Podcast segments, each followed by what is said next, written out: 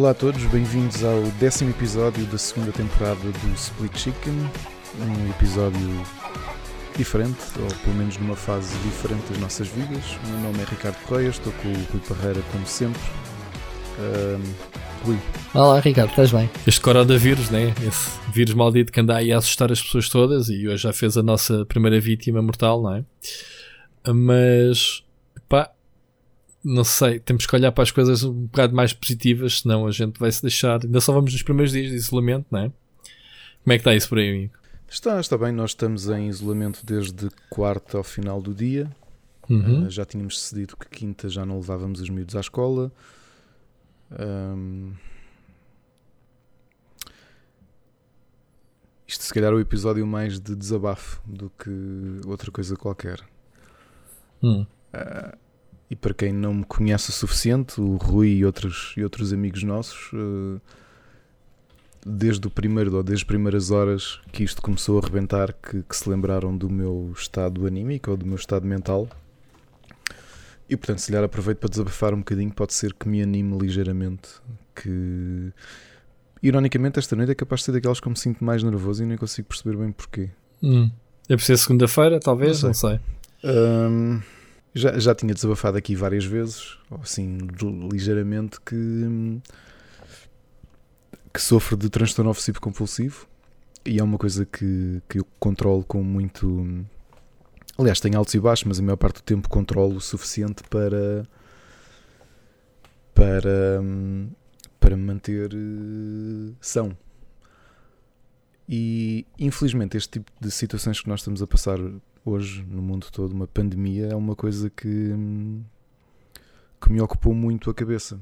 Que me ocupa muito a cabeça. Cenários, cenários negativos, uh, catastróficos, é uma coisa que me passa muito pela cabeça. E. E no outro dia, por acaso na segunda-feira, acho que tinha dito aqui que tinha ido almoçar com o Miguel Nogueira e ele até se ria de eu, de eu abrir uhum. as portas com os cotovelos, mas é uma coisa que eu sempre fiz e sempre tive imensos hábitos, como tenho muita germofobia, sempre tive muitos hábitos de ter muito cuidado, de apertar uhum. a mão às pessoas, mas tentar lavar o mais cedo possível e, e isso tudo. E, e pronto, obviamente que a situação é assustadora e acho que quem. Há imensa gente que tem de sair de casa. Felizmente eu e o resto da minha família não temos, apesar da Ana hoje.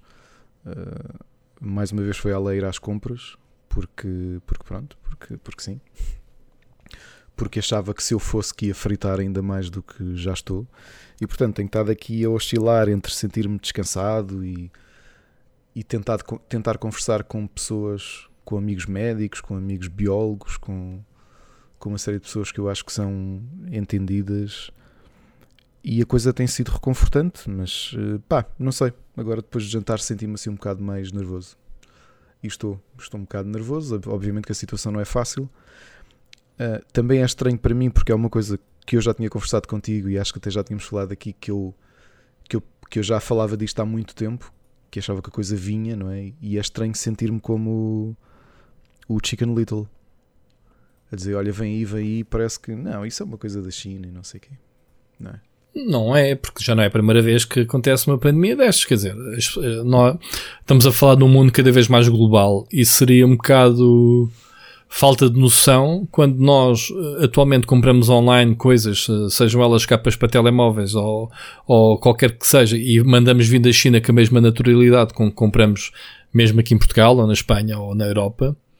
E, portanto, pensar que a China é, é, é, neste momento a segunda potência né, do mundo e que está em todo lado e, e que nós convivemos com, com os chineses e, e, e, reparam no timing que, que isto começou tudo na, na altura do ano, na passagem de ano, né, da China, no, na mudança do ano, ou um bocadinho antes, no, no caso, em, em dezembro. Um, é normal que chegasse cá, mais cedo ou mais tarde. E até não nos podemos queixar que Portugal está de longe uh, nos piores cenários. Obviamente que sim, que isto agora vai escalar e todos os dias tem aumentado, uh, tem aumentado o número de mortes. Eu tenho estado com atenção todos os dias à, à contagem. Como eu disse ao início, infelizmente hoje tivemos a primeira morte, mas estamos a falar da morte de uma pessoa de 80 anos, obviamente uma pessoa que se calhar se não morresse de coronavírus, mais cedo ou mais tarde ia falecer por outro motivo, que acho que ele tinha uma série de problemas já associados, ele estava no hospital. Obviamente que sim, e, certamente e infelizmente vão morrer mais pessoas, mas é a realidade com que temos que lidar. E, se te reconforta, Ricardo, mesmo que tu viesses já apanhar alguma coisa, tu és uma pessoa saudável e não estás dentro do, do, do, do escalão etário de risco, não é? Nós não temos. O nosso problema é realmente as pessoas que nos rodeiam, e estamos a falar dos meus, nos casos dos meus sogros, no caso do, dos pais da Mónica, dos meus pais, e agora liguei ao meu pai exatamente, porque o meu pai é taxista, eh, como calculas, acabei de ligar, uh, antes de gravarmos o podcast, visto-me que eu fui lá, já estávamos a, a falar um com o outro, e o meu pai está na rua, mas temos que conviver com as coisas com alguma positividade, não, não vale a pena estarmos a deprimir por antecedência, como costuma dizer, é, é fácil falar, mas temos que pensar noutras coisas, não podemos estar a. É, o assunto em si já, já, já, já entrou naquele processo de, de enjoa. Toda a gente está a tirar o melhor proveito disto tudo, ao fim e ao cabo, né? a imprensa, não se ouve falar de outra coisa. Um, eu, como jornalista, obviamente, todos os dias, e tenho escrito muito sobre isto, os efeitos secundários, não é? Uh, pá, mas pronto, Ricardo, uh, já que estamos numa de desabafo, pá, sabes que podes contar com a gente e que, que obviamente tens falado com as pessoas, que, conclusões é que te, é que te chegaram?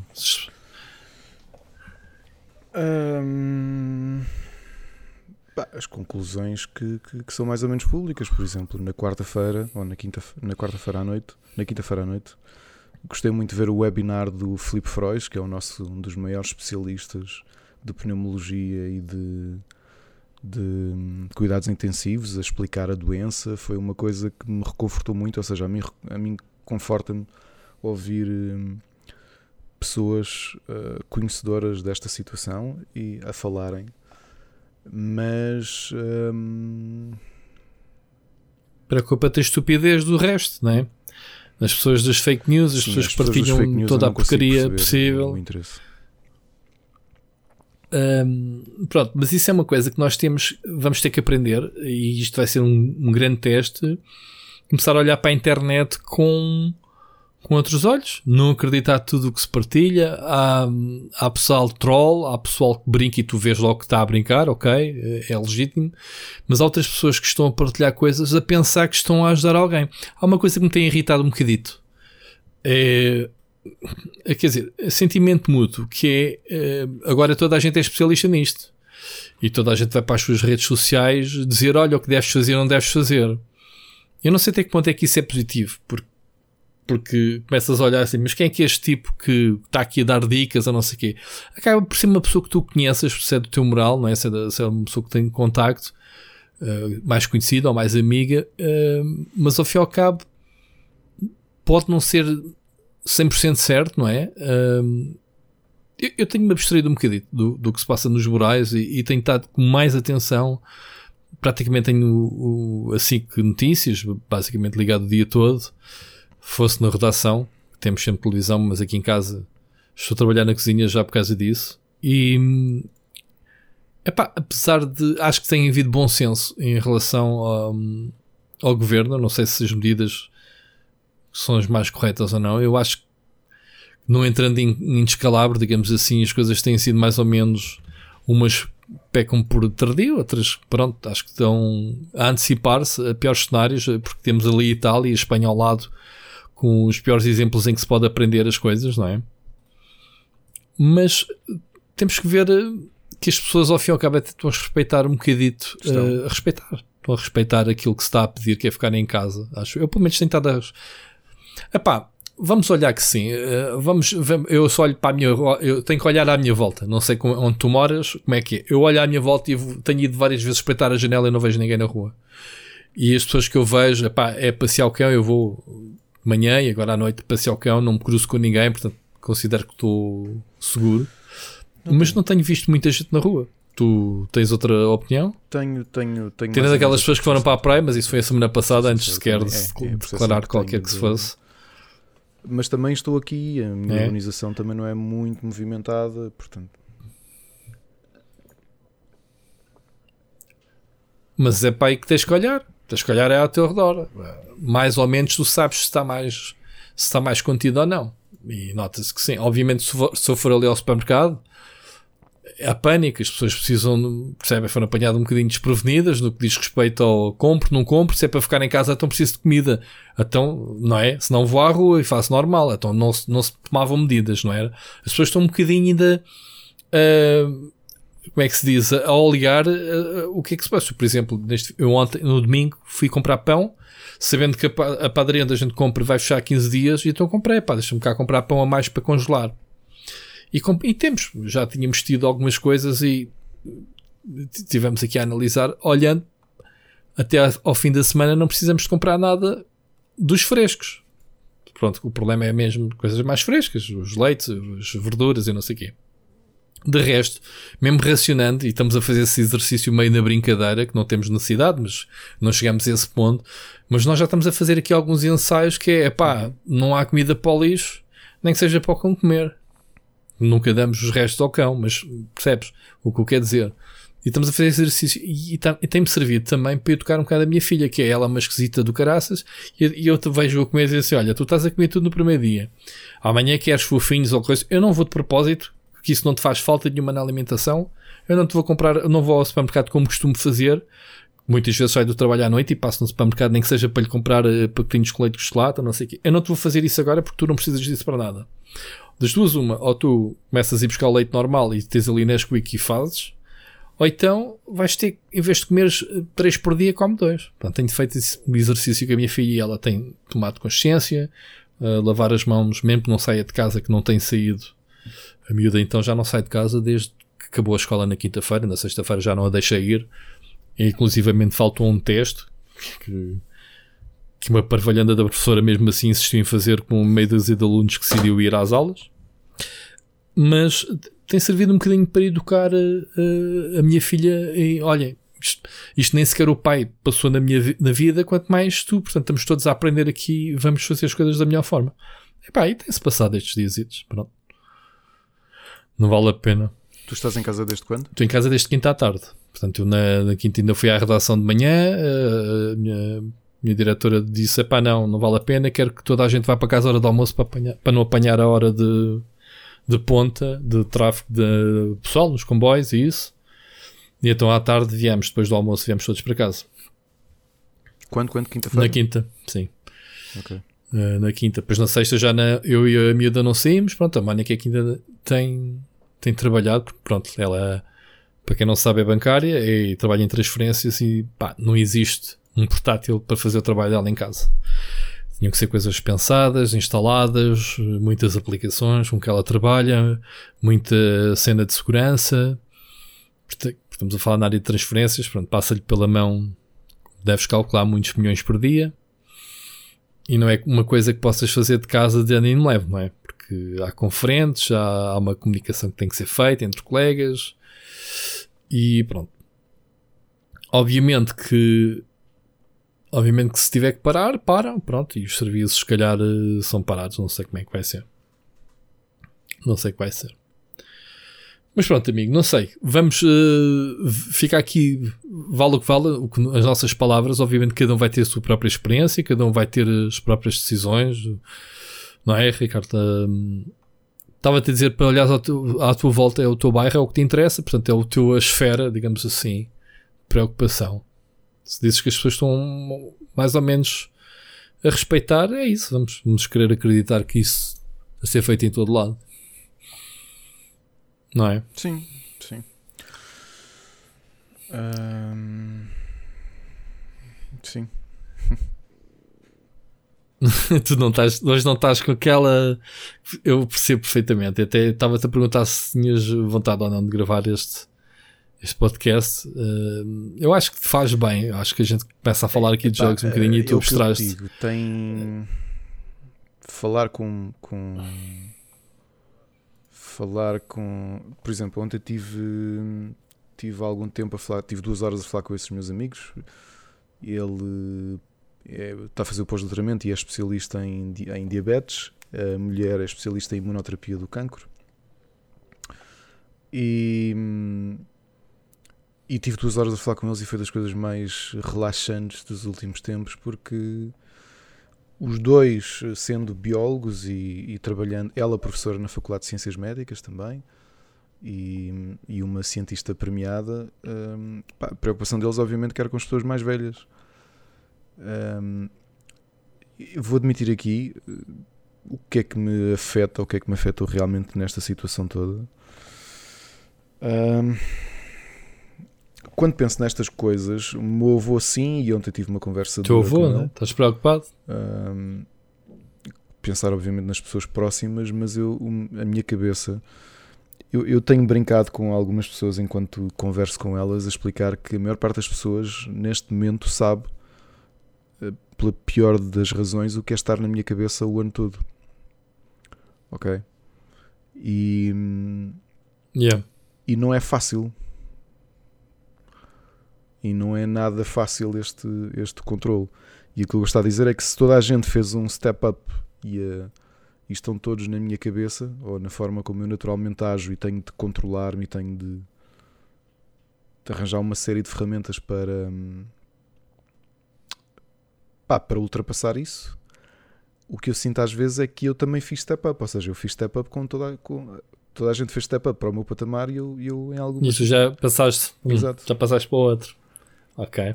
E, e, e, é o que eu digo, tenho estado muito controlado, tenho visto comédias, tenho estado com os miúdos, estou a trabalhar também, ainda hoje tive uma, uma chamada de trabalho, tivemos a, tive a trabalhar um bocadinho também. Um, uh, ah, mas não sei porque é que fiquei assim mais nervoso agora depois. Pá, não consigo perceber. Não consigo perceber. Porque, aliás, sei o que é que é. Uh, nós todos cá em casa, aliás, eu e os meus filhos especialmente, sofremos muito alergias e então. Uh, pá, tenho, não tenho tido muito, não tenho tido nariz entupido, mas às vezes tenho um bocado de muco e às vezes acordo assim com, com, com uma ligeira impressão na garganta. Epá, e para um tipo como eu que, que teve a ser acompanhado em Santa Maria por um psiquiatra por causa de transtorno obsessivo compulsivo e, e com uma hipocondria a, a, acentuada na altura, imagina. Uh, o que é isto? Então estava ali, estava a sentir tipo qualquer coisa na garganta, pá, esquece. E senti-me a descontrolar, por isso é que eu estava a pensar, vou gravar o podcast e vai ser uma, um momento de alguma vulnerabilidade porque eu sinto-me nervoso. Uhum. Diz-me, diz vou-te fazer uma pergunta provocatória. E, e, e isto é, é puramente uh, simulado, atenção. Se, se te acontecesse a ti, se tu apanhasses, como é que tu ias reagir? Uh, como é que tu que só de pensar nisso já ficas doente, se realmente forem, se, se tivesses os sintomas e fosses diagnosticado, conseguias ter a frieza para, para ok, vou fazer o que tenho a fazer porque eu não estou no grupo de risco, está tudo na minha cabeça, tenho que ultrapassar isso. Achas que conseguias fazer esse, isolar-te dos teus filhos, obviamente, da tua família, e, e obviamente que não vais ter pessoas a darem-te a mão, né? Porque vais estar isolado. Como é que tu ias eh, se calhar fica aqui uh, uma dica para quem nos ouve, uma, alguém que possa estar na, na, tua situação mais aflita, mais, uh, mais receio. Já pensaste nisso? Eu não te quero estar a pôr a pensar nisso. Atenção, se calhar até fiz-te mal em, em te colocar esta questão. Mas já reparaste, se, se calhar se a ti, da forma que achas que se calhar até não seria um efeito contrário, terias tipo, pá, se eu estava com medo de apanhar, agora estou com isto, bora lá enfrentar esta porcaria. A man's gotta do what a man's gotta do. Porque tu já te contei que eu tenho pânico de alturas, uh, sabes disso? Uhum, Acho que foi sim, das sim. coisas aqui que eu já falei. E eu já fiz exercícios para combater isso. Ou seja, uma das coisas que eu fiz foi hum, no, na Disney uh, mandar-me lá de cima da Space Mountain. Como tu calculas, uma pessoa como eu, que quando era puto, atenção, isto também com a idade, vamos passando vários patamares de medo.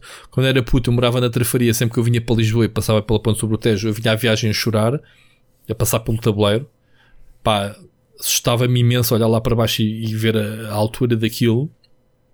Uh, sobretudo que eram duas vias, uma delas era a rede, não havia três faixas como agora. Portanto, ou vais na faixa do, do, da rede e olhas para baixo e vês a rede, vês mar, ou vais na borda e olhas para o lado e é mar à mesma, portanto, calculas. Mas eu fiz algumas coisas e uma das coisas que ainda quero fazer, se eu não fiz porque acho que pesa demasiado, é mandar-me lá de cima. Eu estou disponível, já disse à minha mulher: olha, se queres um dia fazer uma surpresa, oferece-me um salto de paraquedas. Que eu sei que me vou borrar todo até dar o salto. Sabes o que eu estou a dizer? Não é comparável ao que tô, tu tô, sentes, tô. mas já nem quero, nem desejo, por amor de Deus, pelo contrário, que tu venhas a ter alguma coisa.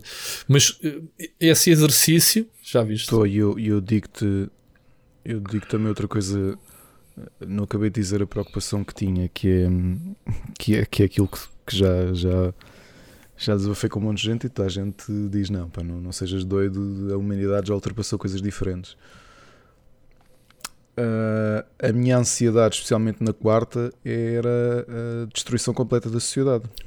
Pá, não é a primeira vez, é okay. é mais uma vez que digo, não é a primeira vez que isto acontece. Vai haver um rombo, vai haver crises, está a haver. Uh, se fores a ver na, na semana passada, tiveste o maior crash na bolsa desde sexta-feira, da, da segunda-feira negra de 87. Mas isso faz uhum. parte de o vírus está a parar as fábricas. Sim, mas eu estava está... a imaginar, eu estava a imaginar, não, só que acho que não percebeste onde é que eu estava a pensar. E é aquilo que a gente diz, man, não entres por aí. Que eu imaginava mesmo, isto se calhar é o excesso, é o problema de ser obsessivo compulsivo e paranoico, que é literalmente a destruição da sociedade. Ok? Opa, até, até pode ser o próprio tipo planeta, o planeta, o planeta a purgar-se, meu. Sei lá, não sabes? Se é o planeta, é pá, estes gajos andam a brincar com as alterações climáticas não se resolvem, então a gente resolve isto de outra forma. Como já houve, a gente já falou aqui a brincar, acho eu, que foi o, a época glaciar. Vamos congelar, os dinossauros estão-nos a comer tudo, não é? O pasto todo e ninguém se. Não, vamos congelar isto e vamos destruir tudo.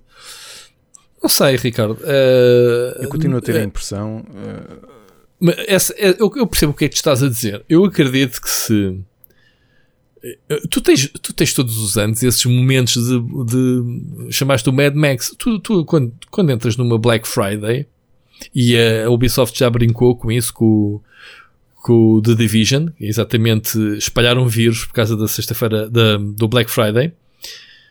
As pessoas são egoístas, né? Por natureza. Olham para o seu umbigo, olham para a sua família. Esta cena do Sambarcance que está a ver nos supermercados é um bocado o que estás a dizer. É o, é o, é o, o 0,1% do, do Mad Max cai em nós, não é? Que é o salve quem puder.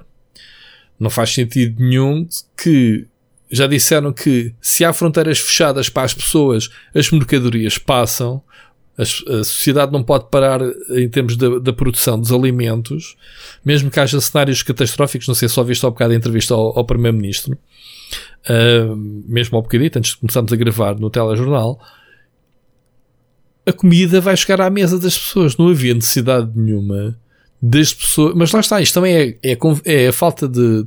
As pessoas não estão habituadas, que é, é, eu, eu vou estar uma semana ou duas ou um mês em casa.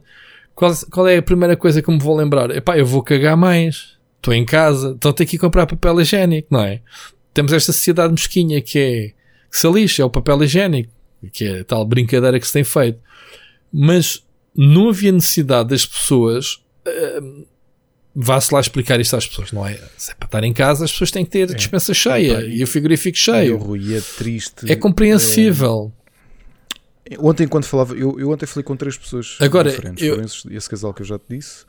Um amigo meu que é finalista de medicina no Santa Maria e é um tipo inteligentíssimo que eu adoro conversar com ele. Aliás, apanhei-o no League of Legends, já não falar com ele há uns meses, conheço-o desde que ele tinha 10 anos. E, e meti conversa e fomos conversar e, e tivemos uh, aqui numa chamada de Discord e foi ótimo. E, e, foi bom ver alguém que está lá a estudar e que conhece pessoas que estão lá a trabalhar e, e, a perspectiva dele. E novamente, há aqui um problema que nós muitas vezes não pensamos, que é há aproveitamento político de tudo, não é? Há aproveitamento político de muita gente eu não tenho inveja da Ministra da Saúde, nem da DGS, nem Coitadas, do Governo. nada. Eles estão cansadíssimos, estão de rastros. Eu não tenho Sim. inveja de passares a maior crise hum, humana que, que, de que há memória, não é? Justamente em Portugal tivemos. Eh, há coisas que as nossas famílias passaram, mas acho que ninguém se lembra da, da, da, Quer dizer, houve algumas epidemias, mas assim, uma coisa desta dimensão, não. E, e, é engraçado vê-lo que não esse, esse meu amigo que nem sequer, se bem me lembro, ele nem sequer é muito próximo do PS, não é propriamente um, afeto, a, nem, nem sequer é grande fã, digamos assim, do PS, a dizer, pá, olha, eu como estudante ou como finalista, porque ele está mesmo, está, olha, estava há dois meses, três meses de terminar a, a licenciatura de ser médico, não é? E, e ele diz: pá, sinceramente, eu acho que estão a agir muito bem. Tenho conversado com, com colegas mais velhos que já são médicos e que estão no, no Santa Maria e com professores. Epá, e as pessoas estão a fazer uh, o que podem. E outra pessoa que tenho que falar é que também tenho uma amiga e ex-aluna que é, que é enfermeira do Corri Cabral, do, dos cuidados intensivos, especificamente. Epá, e ela diz: nós estamos a adaptar-nos aos protocolos e a trabalhar e siga nisso. Mas é que depois tu tens tanto. tens tanto veneno espalhado pelas redes, das pessoas pensam todas que sabem. Eu ontem dizia: eu tenho uma licenciatura, ok? E tenho uma pós-graduação. E não terminei o meu mestrado e estava a pensar, se tudo correr bem em setembro, arrancar para o meu doutoramento, que eu espero que venha a acontecer. Mas eu, eu sou um tipo com um ego gigantesco e tu sabes disso. E, e quem me conhece sabe que eu sou extremamente confiante naquilo que falo e naquilo que sei. Mas eu não me vou pôr a opinar nestas situações, ok? Cada macaco no seu galho. Vamos lá ver. Porque há pessoas muito mais conhecedoras do que eu que sabem mas, ou, ou, que acreditam que sabem o que estão a fazer, porque tudo isto é uma incógnita. Mas isso, isso és é? tu que és inteligente e tens que saber a quem é que há de ouvir, obviamente. Se a DGS é? me diz, pá, se puderes ao máximo, fica em casa, eu vou ficar em casa. Claro, vou claro. fazer o meu contributo porque eu conheço muita gente que trabalham em supermercados, que são médicos. São... Por exemplo, a minha urbanização tem. Há, há muita gente de três profissões específicas: uh, forças da autoridade, seja PSP ou PJ, muitos enfermeiros e muitos médicos. Okay? São sim a grande maioria, tem uma explicação até por causa da proximidade com, com aqui com a construção do hospital. Um, e, e, portanto, há muita gente aqui à minha volta, até no meu próprio prédio, que eu sei que todos os dias tem de ir trabalhar e, e tem sido de casa. E então o, o que me estão a pedir a mim é para ficar em casa. Ok? Há, há, um ditado que foi, foi, já não sei no telejornal que foi Sim, citado, que, que foi. Não para a guerra. Exato. Sim, e a ti estão-te a pedir para ficares no sofá. É um bocado por aí. E já o pessoal entrar em pânico 3 dias e 4 dias. Ouve lá, estamos a passar de uma geração que tem tudo. Tens Netflix, tens jogos, tens. O Rei que Sport não tenho pena nenhuma. Eu ainda não tive tempo de desfrutar o meu estadia em casa, porque eu tenho trabalhado horário de expediente comigo, em termos profissionais, não se passou nada.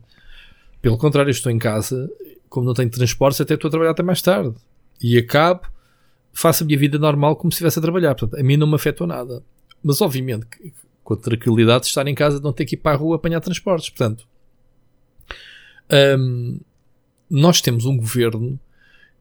Nota-se que as pessoas, epá, e, e gosto ou não do António Costa, acho sempre, sempre o achei sensato.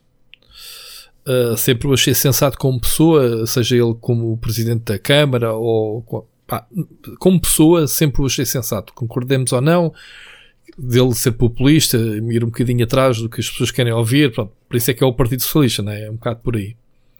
Uh, não sei se, se, é a tua opinião, mas eu não votei nele sequer. Mas acho que ele, mesmo as ministras que estão a falar da saúde, nota-se cansadas a repetirem, obviamente, as mesmas coisas, a preocupação de, de tentarem uh, de forma simples sem estarem com aquela linguagem típica de, de governo, né? de Estado, de político, né?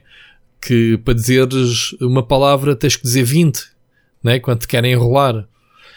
E estava-te a dizer que mesmo na entrevista que ele deu, sem uh, notou-se que há muita gente a empurrar Portugal e neste caso o Marcelo para tomar a decisão de elevar a fasquia ao próximo nível de, de segurança, quando eles estão a tentar exatamente dizer, é pá, não há necessidade ainda. Estão a pôr a carroça à frente dos bois. Portanto, estamos a, vamos criar aqui um alarme. Isto vai, obviamente, vai despoltar por aí, né? Ele até estava a explicar, atenção, vamos decretar o estado de emergência, mas atenção que ainda há outro nível acima que é o da calamidade, que aí então há medidas mais drásticas. As pessoas estão todas indignadas porque esta próxima, o estado de emergência, vão tirar uh, alguns direitos às pessoas. Que é tipo, tens o direito de estar em casa sossegadinho claro. enquanto outras pessoas estão na rua a arriscar a vida. Não é? De quem necessita. Portanto, qual é a moral das pessoas virem dizer, ah, veja a minha liberdade de ser condicionada? Como há muita gente nas redes sociais. Epá, eu sinceramente só me apetece intervir nas redes sociais para mandar as pessoas para aquele sítio, mas por outras palavras simpáticas. Estás a perceber? Praticamente tenho feito nunca fiz nenhum post sobre este problema porque não me cabe a mim dizer nada, zero. E as pessoas que lá está, como eu já te identifiquei, que se armam espertas ou que têm a mania que agora uh, são, são pessoas sensatas, que eu as conheço que não, que não são, noutros assuntos qualquer, estão a ir atrás de, desta rede das partilhas e das cenas e o stay the fucking home. Pá, faça o trabalhinho delas, não precisa de ir para a internet só dizer mal disto ou daquilo. Deixa-se estar quietas. Se tiverem que dizer alguma coisa realmente de útil, tudo bem.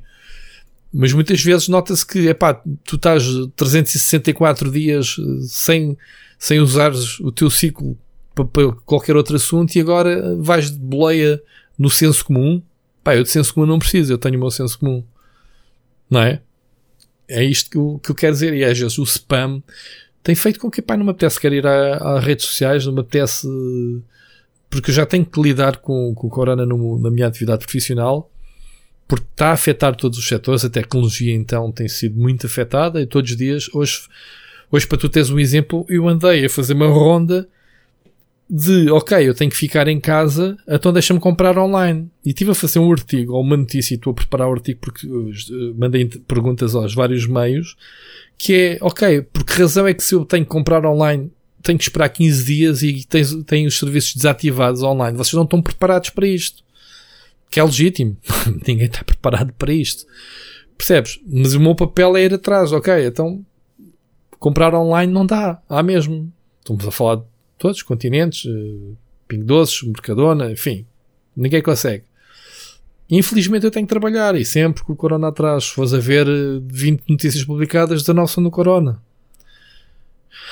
E não somos nenhum site de saúde, mas temos a tecnologia a afetar. Aliás, queremos que este podcast já vai ficar contaminado né, pelo corona. Esta nossa introdução, longuíssima, mas acho que faz parte e temos que falar um bocadinho, nem que seja, tal como tu disseste ao início, o desabafo. Agora, as pessoas que têm que ficar mesmo em casa, como tu dizes, que, que por um lado não podem trabalhar, porque se forem como eu, tenho a certeza que vocês vão ter uma vida normal, ou eu pelo menos estou a ter uma, um dia a dia normal, em termos de acordo à mesma hora, ou um bocadinho mais tarde, sim, porque não tenho que apanhar transportes públicos, a partir do momento em que sento-me a trabalhar das 9 às 6 ou das 9 às 7, mais ou menos, já que a experiência sexta e 2, segunda-feira, hum, consigo-me abstrair, trabalhar e, e, e, não reclamar que, ah, estou trancado em casa. Porque é assim, temos, não podemos ser hipócritas e seria hipócrita da minha parte se eu dissesse, ah, fogo dá um sol lá fora brutal, coisa. Pá, eu ao fim de semana ando aqui desejoso que as miúdas não se lembrem de querer ir a um shopping ou querer sair porque eu gosto de estar em casa, genuinamente. Gosto de estar na minha casa, gosto de estar a fazer as minhas coisas, a, gosto. E as pessoas estão irritadas porque lhes estão a obrigar a fazer essas coisas que se calhar elas fariam de uma forma normal. Eu não sei o que é que tenho a dizer, olha. Estás a ver? Para mim não me custa e agora desabafo número não sei quantos. Um, há muita gente que logo no primeiro dia, na quarta-feira, lembrou-se de mim. Uma delas foste tu. E as pessoas lembraram-se de mim e daqui da, da minha família por duas razões diferentes. A primeira, os amigos mais próximos, e neste momento quem ouve o, o podcast e está aqui a ouvir-me com uma vulnerabilidade que não é habitual, porque há coisas que eu não, não costumo contar é que não há muita gente que sabe. Algumas pessoas sabem sobre mim, mas não, também não é uma coisa que eu escondo. A tua, a tua vulnerabilidade é seres humano, como outra pessoa uh, qualquer. E, e pessoas ah. como tu que entre quarta e quinta me telefonaram uh, ou mandaram logo uma mensagem do género pá, Uh, yeah. Amigos de longa data que me telefonaram logo na quinta, pá, como é que tu estás a ultrapassar isto? O Marco Janeiro que mandou uma mensagem a dizer, pá, posso perguntar-te como é que tu estás? Posso, estás a perceber? Um, claro, e a outra, claro. a parte mais engraçada no meio disto tudo foram as pessoas que se lembraram, especialmente pais de, de colegas do meu filho, que pensaram, quando foi a história do, de, de, de, quarentena ou isolamento, pensaram logo assim: pá, há uma família que eu sei que está tá preparada para estar em casa, que é a minha família, por causa da quantidade de jogos de tabuleiro, por exemplo, que nós temos, e jogos e, e serviço e essas coisas todas. Claro. E. Epá, é claro que ter um filho muito pequenino é mais difícil, não é? Porque, pá, por exemplo, a geologista ainda por cima, novamente eu sou germofóbico e nesta fase então estou a mil, não é? Uhum. Um, a Ana hoje quando foi, veio das compras, eu, enquanto ela tomava banho, enquanto eu estava ali a arrumar as compras, o mais pequeno a querer tocar nas compras, epá, eu estava a fritar, percebes? Que eu não queria que ele tocasse nas compras. Claro. Nem no saco das compras, que eu pus ao sol. E pá, falando em sol, temos também uma coisa boa. Um, tu, tu, já vieste aqui a casa, mas foi à noite, mas nós temos duas varandas, uma nas traseiras e uma na parte da frente. E podemos mais ou menos perseguir o sol. E hoje até, como estava um bocado mais frio, foi o único dia que decidimos não não ir até à varanda, mas temos de aproveitar para estar um bocadinho na varanda, nem que seja 20 minutos, meia hora, a apanhar um solzinho, percebes? Conversarmos, a jogar uhum. Switch. Uh, o meu filho mais velho com a dele, eu com a minha. E, e, e, e, e a última coisa que tenho que queria dizer sobre isto é realmente ah, nós somos uns privilegiados no meio disto tudo. Não, repara, a minha mulher teve que se expor hoje para ir às compras e foi uma coisa que me custou porque nós temos a sorte de podermos trabalhar em casa, ok? Porque temos, temos profissões que nos permitem isso, minimizar a exposição uh, uhum. a isto e ajudar da forma que acreditamos que é possível ajudar. Há muita gente que para manter, para manter tudo isto a funcionar tem de ir trabalhar e tem que sair das suas casas e deixar as suas famílias. Pá, ainda vi este fim de semana uma amiga minha cuja irmã e o cunhado são infecciologistas de Coimbra e vieram antes de entrarem ao serviço, vieram cá pôr as filhas a Lisboa e não sabem quando é que voltam. E portanto, há muita gente a sacrificar-se por nós. ok? E como é que há gente. Epá, e desculpem quem está a ouvir o, o podcast. Epá, se vocês têm primos, tios, o que quer que seja, sobrinhos, filhos, que não têm percepção disto e estão na prática a arriscar toda a gente a ser negligentes e a ir passear, epá, não estou a brincar, preguem-lhes uma chapada tão valente nessa cara para perceberem que podem não ter consequências para eles por serem mais jovens, mas que podem estar a matar ou a contribuir para a morte de, de alguém que até pode ser da sua própria família, ok? E portanto vamos tentar ajudar a controlar isto. Claro. É que às vezes as pessoas podem uh, apanhar, sobreviverem porque, porque, porque estão na faixa etária de sobrevivência, mas podem passar a pessoas no caso em que em casa temos a minha filha que está no grupo de risco que ela é asmática. Uh, não sei se ela apanhasse uh, ou se ela apanhar qualquer coisa, como é que será, não é? É isso. É isso que tu dizes. As pessoas têm que ter cuidado. Há um bocado o meu sogro veio aqui à tarde porque, pronto, ele decidiu que não faz, ele é viciado em café, pronto, as pessoas têm vícios e ele já chegou à conclusão não pode ir ao café, beber café até porque os cafés estão a fechar, whatever. Mas então, eu tenho, tenho duas eh, máquinas de café Nespresso, temos uma mais recente e uma muito antiga. Mas a muito antiga que estava a funcionar, mas estava ali. Já várias vezes que lhe dissemos, levem a máquina para baixo. Lá se decidiu vir buscar hoje a, a, a máquina. Opa, eu meti-lhe a máquina dentro de um saco, meti o saco à porta, abri-lhe a porta, está aqui, tchau. Percebes? Não há contactos, mesmo pessoas diretas, porque quem está em risco é ele. Eu não sei se tenho, se não tenho não é? Mas. Nós temos feito isso com os meus sogros, que também já. pá, que têm uma idade bastante avançada e, e por proteção deles. Uh, também temos funcionado. Eles vieram cá trazer uma coisa e não houve contacto, ou seja, eles entraram sozinhos no prédio, puseram claro. um saco no elevador, a Ana recebeu, colocou um saco no elevador, tudo por telefone. Olha, já recebeste? Sim, então e... boa viagem. E a Ana hoje fez a mesma coisa. É mesmo isso, pá. Né? Não vale a pena arriscar, não vale a pena. Ah, somos da família, estamos limpos. Bah, não sabes? não sabemos. Porque isto, o, o, que é diferente deste vírus dos outros é o período de incubação muito grande. Em 15 dias acontece uhum. pá, o mundo. Outra hipocrisia que eu vi no telejornal, e vamos terminar este assunto, porque senão vamos ter que vender este, este podcast de outra forma, um, é uma das perguntas que é toda a gente está a pedir agora uh, subsídios ao Estado, o que é legítimo. E ele, eles falaram, pá, turismo está a levar uma chapada muito grande, é o nosso, uma das nossas principais fontes de rendimento. E falou no futebol, que também está, ah, e tal, estádios vazios, alguém tem, tem que pagar isto. Epá, o António Costa mandou a resposta que eu, eu não conseguiria responder melhor. Não viste a entrevista, para não?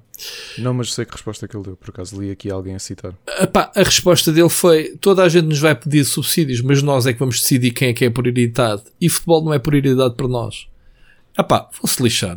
É, é, é, a indústria mais rica de Portugal, é o futebol. Pá, deixa-se de sambarcar, como é a palavra do ano, não vai ser coronavírus, vai ser sambarcamento mesmo.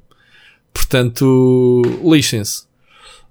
Um, e digo isto com genuidade, porque se eu souber que, que o Estado paga um cêntimo ao, ao futebol, eu não tenho poder para nada, mas tenho poder para deixar de ser sócio do meu clube. É logo a primeira coisa que eu faço. É cancelar o pagamento. Portanto, já sou parvalhão, pagar até as cotas em dia sem desfrutar, nada, só, entre aspas, ajudar o meu clube. E, e para ter desconto na Repsol, mesmo assim, pago mais do que desfruto do desconto, que é estúpido, ah, bravo. Mas pronto, isto para dizer, para deixar um sentimento que se eu souber que o Estado vai compensar de alguma forma a indústria do futebol por coitadinhos para o campeonato ou raio que os parta, pá, desculpem, é com, já estou com o Melo, o futebol não é prioridade. Claro. Já agora, não estou a brincar e eu não sei se vai haver uma série de, de coisas quando, quando esta tempestade passar que nós vamos mudar como sociedade, até se os portugueses vão mudar alguma coisa, não sei, não sei. Uh, eu há muito tempo, e, e, tu vais pensar que eu estou a brincar, mas eu já tinha comentado isto, não sei se contigo ou não, e só mesmo para rematar, eu já há muito tempo que desejava fazer uma coisa que era deixar de cumprimentar pessoas uh, fisicamente. Porque é uma coisa que, me, que agora vocês estão a sentir isto, não é? Que será que a pessoa tem não sei quê? Eu passo isto Podemos adotar isso no futuro entre nós, mesmo daqui a 10 anos, nós podemos simplesmente fazer uma vénia. É para eu, mim. Não, deixa-me dizer-te, uh, eu, alinho. Eu, o meu ano todo é pensar isto. Eu cumprimento pessoas e mesmo. Tu não conheces? Não sabes eu... onde é que a pessoa andou com a mão? Que pessoas é que cumprimentou? Tens razão. Eu estou, imagina, estou a fazer, eu estou a, estou a deslocar-me e na minha cabeça tenho, ainda não lavaste as mãos, não lavaste as mãos, não lavaste as mãos. E é uma preocupação que tenho há muito tempo, yeah. percebes? Yeah. E, e provavelmente yeah. vou adotar este, este sistema de. de... Ou o Namaste, como os japoneses está muito na moda. Mas. Não, indianos? Ah, Como é que claro, é? Estou a dizer aquele, aquela pequena vénia.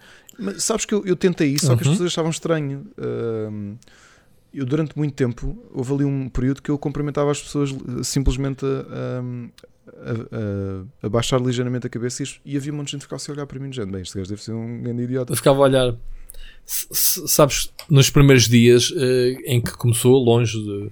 há mais de uma semana, houve um dia que eu cheguei a casa, como faço todos sempre, ia dar um beijinho à minha mulher, à minha filha, e as duas estavam juntas, saltaram para trás e disseram assim, só com pezinhos. E, e fizemos o um cumprimento com pezinhos. Foi uma coisa divertida. Mas parece que não. As pessoas não deixam de ser mal educadas por eh, dizerem só boa tarde. Eu chego ao trabalho de manhã, não dou beijinhos nem passou bens a ninguém. Bom dia, boa tarde para toda a eu, gente. Por acaso aperto mão dou duas pessoas. Uh, isto não é cá sexismos, dou, dou aos meus dois chefes, somos os únicos homens no escritório. E tenho lá meus cumprimentos. Depois vais lavar as mãos. Antes de comer, vou, sim, vou lavar as mãos. E, estava a comentar isso no outro dia com eles, que é um hábito que tenho. Pá, normalmente como qualquer coisa logo de manhã e, e vou lavar as mãos antes. Cumprimentos e depois claro. vou lavar as mãos. E na quarta, claro. que foi o último dia que fui ao escritório, já vinha com esta fisgada, já os cumprimentei só com uma levantada, tipo, olá. Tipo assim à distância, olá, tudo bem? Bom dia. Aí as pessoas já compreendem, claro. Claro que sim. Enfim, eu não sei, estavas a perguntar se isto vai mudar a mentalidade das pessoas. Eu acho que não. Eu acho que, para já, eu, eu rio-me porque estamos no quê? Uh, teoricamente, hoje é o primeiro dia de isolamento, porque foi a partir de hoje. As escolas fecharam hoje, Hoje, segunda-feira, apesar de pessoas como eu e como tu, desde quinta e de sexta, enfim, algumas empresas começaram a adotar. Mas isto só quando, só quando morrerem muitas pessoas e, e próximas das pessoas, e, e, ou pessoas que a gente conheça, né, que acabam, ou figuras públicas, acabamos de saber durante esta semana que há várias pessoas conhecidas infectadas, como o Tom Hanks, já falámos a semana passada, ou como o, hoje veio-se a saber que o, que o Elba, o Idris Elba está infectado. Uh, há ministros. A ministra da, da Saúde da Suécia, Inglaterra, que está também infectada. Enfim, isto toca a todos. Porque lá está, é uma, uma lotaria, não sabemos. Pá, imaginei eu que em transportes públicos, quantas pessoas uh, se estavam infectadas, eu me terei aproximado. Obviamente, está provado que que não é pelo ar. É, é preciso que alguém te tussa para cima ou que te toque na pele. Obviamente que esse tipo de contato eu não, evito. que tussa para sítios assim, ou tu, ou tu contactas Sim. com uma, alguém que tossiu para a mão ou espirrou para a mão. Certo, certo, mas obviamente que esse tipo de contacto de Olha, pele na pele é muito é raro. Oh, Rui, as medidas que, que a OMS sugeriu são a minha forma de funcionar. Eu espirro para o, para o, para o cotovelo. Para o cotovelo, olha o outro. Olha braço, outro. Para, a dobra do braço, aliás desde, desde há muito, muito tempo que eu faço isso. Uhum. Há muito, muito tempo que eu faço isso. Percebes? Uhum. E. Epá. É isto. É isto. uh, já agora tenho que vos admitir, se calhar não estás a, deve estar a notar no meu tom de. ou na minha. Na minha... Noto uma, uma grande tristeza em ti, no, uh, não normal, e as pessoas que vão ouvir, eu te conheço tão bem, sei perfeitamente que não estás. Não estás em ti. Uma coisa é a gente chegar aqui para gravar o podcast e estamos cansados ou, ou estamos pouco motivados, mas depois que a nossa conversa eh, nós eh, puxamos um pelo outro. Eh, neste momento estamos no mesmo patamar, porque estamos, isto toca a todos. Obviamente que tu estás num patamar, como tu disseste acima, porque ainda tens um problema uh, pessoal que eu não estava à espera que tu falasses uh, abertamente, uh, que eu já conhecia, e as pessoas, ah, ah, mas é, é bom que tu fales, isto vai-te fazer bem a ti. Tenho a certeza que pessoas que ouvem o podcast vão olhar para ti, se calhar com outros olhos, e olha, aquela pessoa, se calhar eu até conheço alguém que tem os mesmos problemas, ainda bem que eu ouvi o Ricardo a falar e compreendo agora porque é que as pessoas. Isto é um bocadinho como a depressão. A depressão é daquelas hum, doenças invisíveis que tu, ah, estás aí deprimido, man, vá, anda ali beber uma cerveja que isso já te passa. Uh, alima de 5 minutos, mas depois estás outra vez. E eu, e eu faço parte desse grupo que não conseguia compreender da minha mulher ter, há muitos anos atrás, ter apanhado uma depressão que ela nunca se exprimiu, ou outras pessoas que eu conheço, e eu nunca consegui uhum. compreender uma doença até a ter. Também tive uma depressão em 2010, quando acabou a SEMES, esgotamento, barra depressão, barra, pá, etc, etc. Uma série de situações trambolhões que esse ano, faz agora 10 anos neste momento, que eu ultrapassei, felizmente, e não tive mais nenhuma recaída, porque identifiquei e, e e finalizei, digamos assim, ou como é que se diz, eh, closure, todos os meus problemas na altura. E se houver uma pessoa que me diga, olha, estou proibido, ou tô, tenho estes sintomas de ansiedade, ou etc., eu consigo perceber e consigo ter uma postura diferente e falar com essa pessoa de forma diferente, porque, pá, eu já passei por isso. Isto que tu sentes de, ah, um germe, a gente nem vê um germe, não vê nada, mas na cabeça da pessoa lá dentro é que sabe. A pessoa está ali a, a trabalhar, não é? Portanto, hum, eu perdi a linha de raciocínio, entretanto, comecei este segmento a dizer. Sim, está a dizer que, quem, que provavelmente quem me está a ouvir agora. Sim, pronto, estava-te a dizer, quem te está a ouvir, e, e, e apesar de ser um podcast de videojogos, nós sempre tivemos um bocadinho a preocupação de falar de coisas à nossa volta coisas fixes, por norma, obviamente, mas uh, o podcast tem esta, é que tu estás a ouvir e, e estás a, a, se calhar a, estás a, a identificar-te com muitas das coisas que nós falamos, seja a nível cultural, seja a nível de entretenimento, como a gente coisas que fala, mas também a nível pessoal e neste caso associado a uma doença muito grave. Acho, acho que não queremos entrar na depressão de, de dizer ah, corona, estamos, vamos todos morrer ou isto ou aquilo. Mas convém mostrar às pessoas, como se já não tivessem fartas de ouvir, que aqui também vão ouvir um bocadinho esse tipo de, de conselhos da primeira pessoa que somos nós dois, não é? Portanto, Ricardo, vamos, vamos, não sei se queres dizer mais alguma coisa a quem nos ouve. Uh... Não, só estava a dizer é que se calhar tu deves ter reparado, ah, pelo menos a tua assim, voz. o desabafo, sim, sim sinto-me menos pesado eh, do que há 50 minutos. Portanto, tenho que te agradecer. Faz-te bem. Agradecer quem nos está okay. a ouvir eh, a oportunidade de ter. Eh, Muito de bem. Ter solto isto. Muito bem. Olha, eu, eu admiro-te, sempre te admirei cada vez mais de. Pá, são, são vulnerabilidades que estás a expor, não é? Ao fim e ao cabo, as pessoas Uh, é mas tu aí também separas bem o trigo do joio depois, as pessoas quando te conhecem a sério, como é que elas passam a reagir contigo? Claro. É? Uh, eu, eu, eu sei qual é que é a imagem que, que projeto normalmente para as pessoas que não são próximas. Tenho muita gente próxima, a maior parte das pessoas tem uma imagem minha e acho que tu deves resguardar-te. O fato de eu não falar de ter este problema não é porque me envergonho dele, nem sequer tenho vergonha de ter procurado ajuda, hum, Uhum. ajuda psiquiátrica, porque, porque acho que é uma coisa normalíssima e se tu não estás bem, uma doença é uma doença, mesmo que seja uma doença mental. Uhum. E, e não tenho Uhum. problema de o admitir. E há muita gente que eu senti que estava a passar maus momentos, inclusive depressões, e, que se- e sou a primeira pessoa a dizer: por favor, procura ajuda porque precisas. Ponto final. Ah, este desabafo foi porque, ah, novamente, não me envergonha. Normalmente não, não, não costumo ah, chegar ao ponto de falar dessa parte de mim a quem não é muito próximo. Mas se isto também, se o meu desabafo ajudar alguém, co- como desabafar ajudou-me. Fizeste o teu foi papel. terapêutico. Ahm, olha, fizemos o nosso papel e vamos falar de jogos, não é? Olha, eu não sei se vamos falar de jogos, porque temos aqui muitos temas relacionados com o Corona. Portanto, é inevitável que a gente os discuta. Ou podemos É pá, para o bem para o mal. positiva, ou não? Uma coisa positiva, eu sei que Hum. é uma das sugestões, mas eu, por muitos motivos, Uhum. ahm, Alteramos aqui o alinhamento, como tu quiseres. Uh, conta. por muitos motivos, a minha. vossa- para quem sabe, eu, eu pelo menos um artigo por dia escrevo para o Rubber e desde quarta que não escrevo nada. E a semana passada foi assim uma semana um bocado estranha. Tive terça em casa com o meu mais pequenino, estava. Pá, teve ali uma, uma febrezinha ligeira por causa das alergias, deve ter ficado normal. Já, já conheces como é que a coisa funciona. Uhum. Mas Uhum. uh, não tive a oportunidade de escrever. Mas uh, hoje foi levantado o embargo de um jogo que eu tenho estado a jogar e tenho dezenas de horas. um, Quer já começar a falar por esse? Fazer a e nossa é- mini review?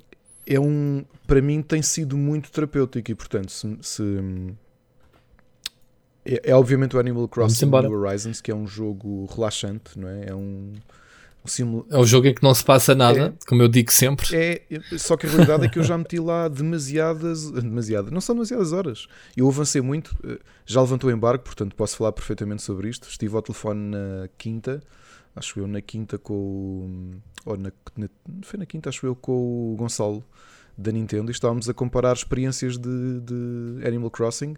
Eu que já devia ir com umas 30 horas de jogo, estava com. Não me perguntaste também a minha experiência eu sei que o jogo. infelizmente que ainda não jogaste, mas deve estar a receber no dia de, de lançamento. Não sei, vamos ver. Ahm, é. Eu tenho adorado o jogo. Tenho mesmo adorado o jogo. Tenho a minha ilha muito, muito avançada. Admito que só ontem é que fiz um pequeno cheat. Ah, Ontem não, no sábado fiz um cheatzinho. Porque tu sabes que as coisas demoram a evoluir.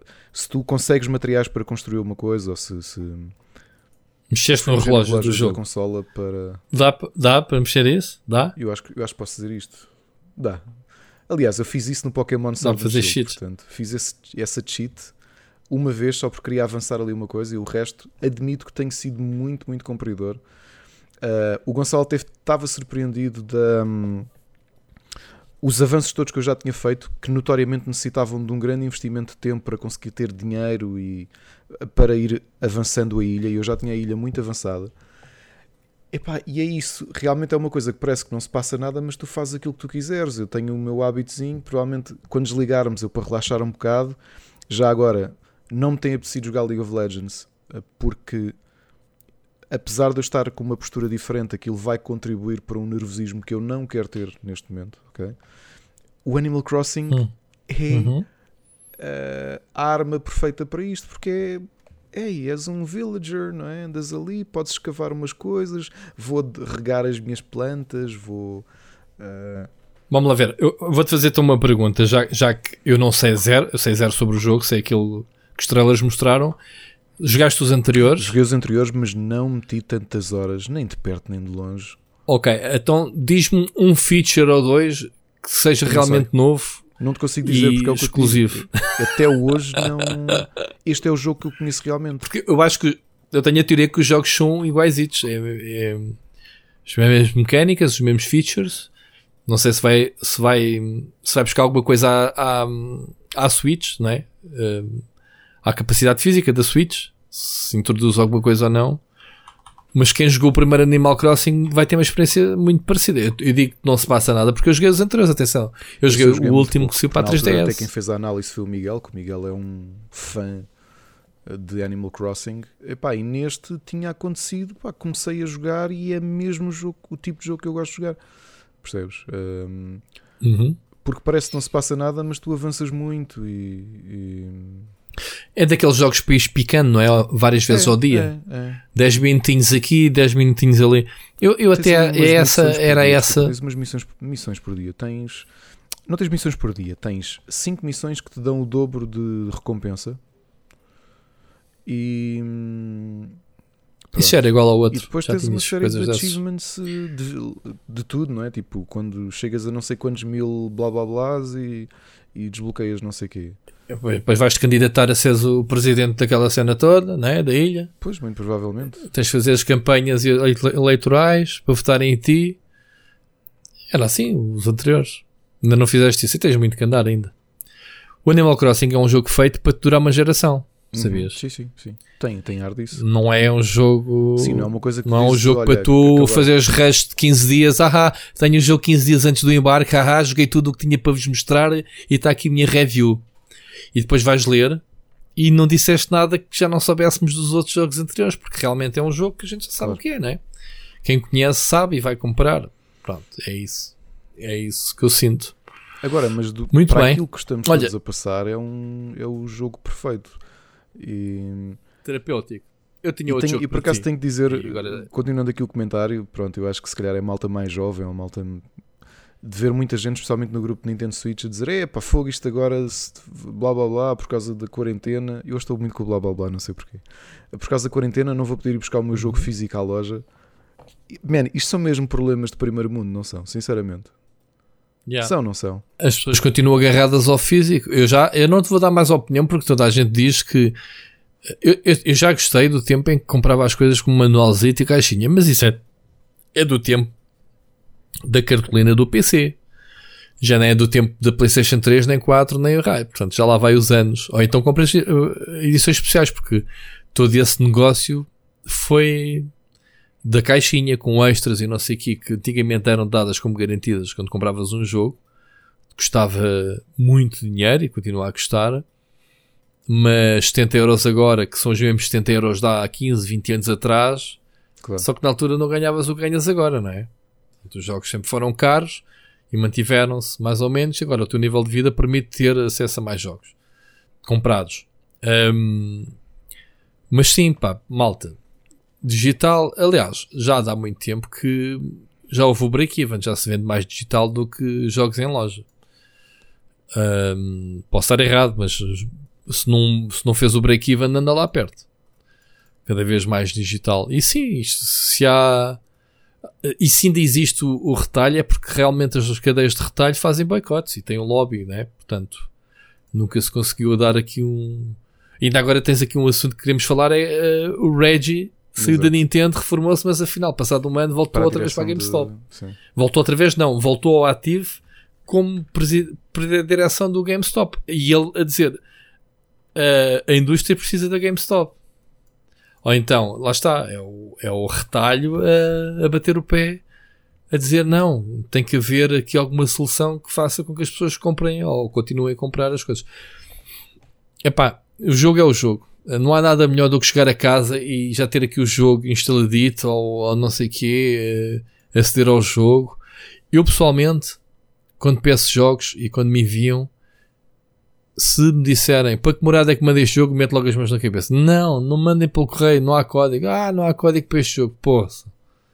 Estás a perceber? Porque é, é a diferença entre jogares o jogo naquele dia, em que te dizem que te vão te enviar o jogo, e a diferença de o jogares passado dois dias porque ainda vem para o correio e, e, e apostares em que estejas em casa para receberes encomenda ou onde quer que estejas, se não receberes antes um postal porque o, o, o tipo dos correios, o carteiro, hum, não lhe apeteceu tocar a campainha e espatou logo o postal a dizer que ninguém atendeu, como já me aconteceu várias vezes, e a muitos que se calhar me estejam a ouvir.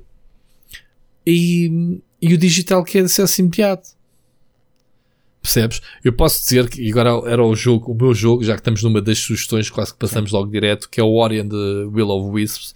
Tu sabes o maluco que eu estava para jogar este jogo uh, e a Microsoft me enviou. Eu, eu, como já deves saber, eu saí da lista de, de meios desde que uh, a Xbox está sempre a saltar de mão em mão. Pronto, e a pessoa que está atualmente que que conta uh, decidiu que, que, o Split não é meio para receber jogos como eu recebia antigamente, com 15 dias, com embarques, etc, etc. Limitou-se a mandar-me, ok, fez-me poupar 10 euros por mês, que é o Game Pass, e, e remeter, olha, todos os nossos jogos saem no Game Pass, no dia zero tens, podes começar a testá-los daí. Pronto. Porreiro, fixe, obrigado pela poupança em tempos de trabalho, merda, desculpa a expressão. E o Ori foi um dos jogos que eu nunca tinha visto estar aqui às 11h59 a fazer F5 no Play, a receber mensagens a dizer o jogo ainda está disponível, o jogo ainda está disponível. Nunca tinha feito isto. Digital, amigo, à meia-noite, à meia-noite certas, Microsoft. Foi quando acabámos o podcast, exatamente, não foi? Aliás, foi, foi não foi? Foi, foi, foi. Tu, estava, tu acabámos, estávamos aqui a, a editar, o, a exportar o. o yep. E eu estava a fazer F5, estava a falar contigo. Exatamente. Yeah. E tu disseste yeah. para lá, o jogo já está disponível. Eu já, já. Fizeste um update e o jogo já estava disponível. Yeah. À meia-noite. E pumba, comecei a jogar. Ainda joguei meia horita antes de me deitar. Até te disse: Olha, joguei meia hora. Foi no dia seguinte, meia hora e estou maravilhado. E tu até me respondeste: O jogo tem bugs. Tem bugs porque este jogo tinha bugs na, na versão uh, Early Access, porque resolveu uma série de coisas no patch dia 1. Portanto, isto para o lado, para quem compra o jogo, nunca vai notar. Eu, como não cedi, como acedi só à versão final já capaz, não reparei nenhum bug. E portanto, para mim, o jogo é 5 estrelas douradas uh, no canal. Fica já aqui o spoiler. Um, já acabaste o jogo? Posso dizer que eh, antes de gravar o podcast estou um, pela história, obviamente, estou a ir para o boss final. Ok? Eu, eu, eu, quando, eu só editei ontem, eu, quando escrevi, acabei de escrever, fiz a review, faltava-me a última área. Portanto, já tinha encontrado as Wisps todas, que é o objetivo do jogo. Uh, daí o Halo, Will of Wisps. E já estava a ir para o, para o fim. Pronto. E eu disse, pá, então vou, vou programar, ah, faço já a review, não sei o quê. E depois, depois, depois de publicar, que foi o que aconteceu hoje. Hoje, como tínhamos o podcast, não ia conseguir avançar muito, mas sim, ao bocado estive a jogar um bocado. E o jogo no fim é muito difícil, até é o mapa mais difícil. Quantas, quantas horas é que levaste até lá? Opa, o meu save marca 15 horas, mas tens que dar o desconto do, do tempo que eu às vezes estou aqui com ele em pausa. O jogo tem 12 horas, não é muito grande. Uh, pá, 12 a 15 horas, depende da dificuldade. Eu não tive grande dificuldade em nenhum sítio, em especial. Tirando agora na fase final, o jogo complica. Porque o, no, vais andando, é um Metroidvania, vais andando a aprender habilidades e no fim obriga-te a usar e a misturar todas as habilidades que aprendeste. Portanto, tens de ter o. Estás bem treinado, portanto, tens de ter alguma agilidade com o comando. Sabes que é uma coisa. Eh, isto vai, hoje vai tudo dar ao mesmo tema, mas uh, sabes que eu ainda não tinha acabado o primeiro, não acabei o primeiro. Joguei pouquíssimo do primeiro, por já não lembro. Eu não cheguei a acabar o primeiro também. Pronto, e, uh, porque frustrei. Se instalar uhum. os dois, Uhum. Eu sei porque é que não acabei o primeiro, porque eu tinha muito entusiasmo para jogar o jogo e quando fiz a preview ao jogo, quando joguei a build que existia na Gamescom, eh, naquele evento, lembras que foi num, um evento num hotel em Colónia que a Microsoft Lembro. organizou? Um, quando joguei o jogo, pá, não sei, não, não, não me clicou. Estava a olhar para ele e pensar assim, pá, que desilusão. E então depois a análise até foi outra pessoa qualquer que fez. Que na altura acho que ainda nem tinha Xbox nem nada. Estás muito errado. Vê, claro, vê... claro, claro. Mas, mas já, já nem. a dizer, Rui, é que, desculpa, desculpa interromper-te. Instalei os dois numa expectativa de vou passar os dois jogos. Uma consequência de, de, de, do ânimo ou da falta dele ou do nervosismo é, era também a falta de vontade de pegar num jogo. Estás a perceber? Uhum. Uhum. Um, uhum. E portanto era mais fácil pegar na Switch e jogar um bocadinho Animal Crossing do que sentar-me. O problema, o problema é que o 2 é, apesar de ser muito parecido com o primeiro, no geral, é muito superior a todos os níveis técnicos, uh, gráficos, som, a jogabilidade refinada. Tu nunca viste um jogo de plataformas milimétricas com tão polido é a palavra que eu já não uso há muito tempo num jogo. Tão polido como a história. Tu sabes o que é tu saltares para o meio de um mar de picos em que tens lá uma plataforma no meio e tu consegues para teres uma ideia, consegues ter duplo salto, triplo salto como uma habilidade adicional, um 10 super fixe na horizontal.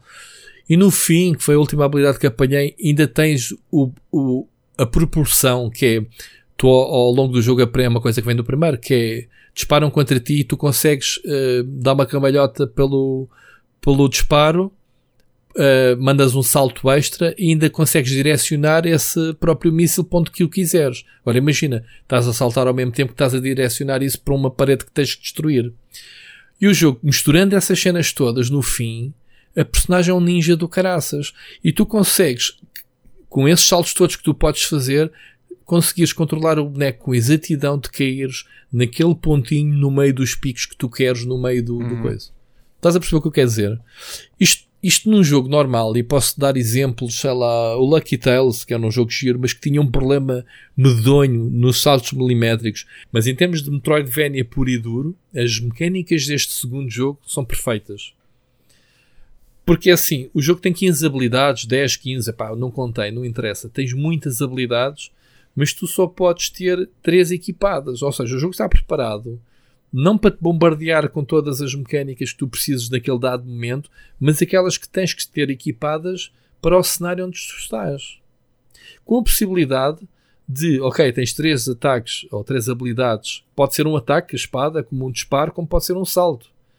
Tens umas passivas, que tens cinco slots passivas, que é o tal triplo salto. Uma...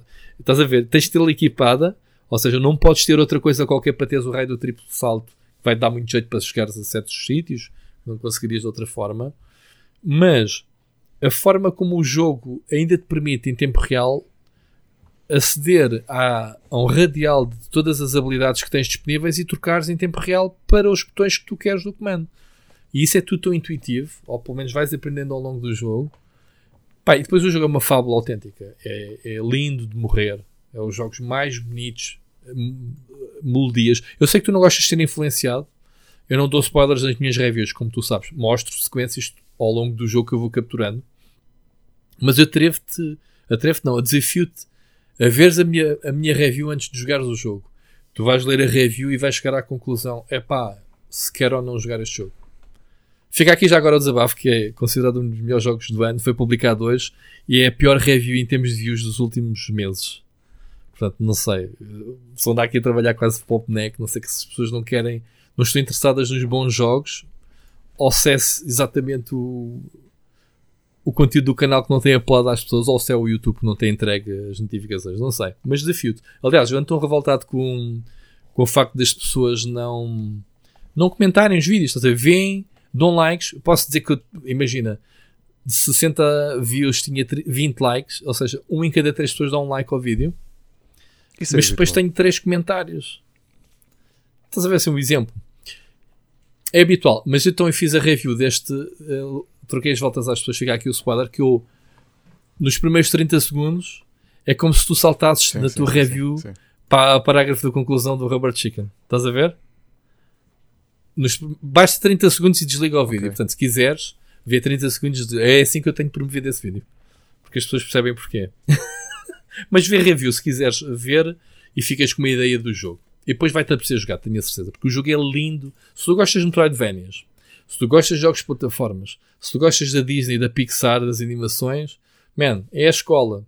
E agora tenho o teu. Tenho o teu. Tenho um monte de reviews tuas para, para publicar. Uma delas é esta, não é? Do Ori. É, vou-te mandar. Eu publiquei hoje, sim. Amanhã já, já te mando. Sim, o texto então, se quiseres ler, uh, ficas. Mas claro que ver, estás a ver o jogo, não estás só a ler, estás a ver o que eu estou a, a jogar. Eu não dou spoilers de história, uh, quanto o início, mas vês muita coisa gira. O vídeo é tão bonito que todas as sequências que eu meti no vídeo, fica aqui pessoal à venda, vejam a vida review, pessoal que está a ver o podcast, a sério. Uh, eu acho que foi dos trabalhos mais giros que eu fiz, porque eu fui aos bastidores, uh, quando eu falei no som, fui buscar a orquestra a trocar e a, e a gravar.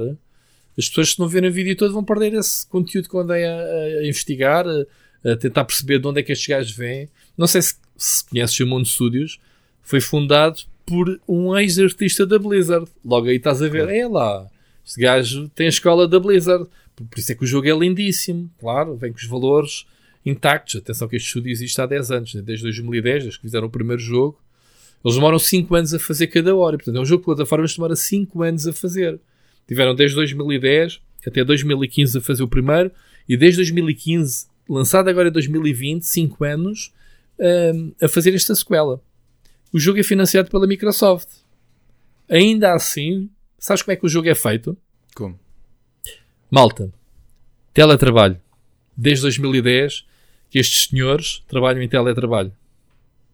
Ok? Malta do Corona, que está em casa, ai, tem que passar 8 horas em casa a trabalhar. Foi fundado por um tipo que saiu da Blizzard, é austríaco. Ele foi para a Áustria outra vez.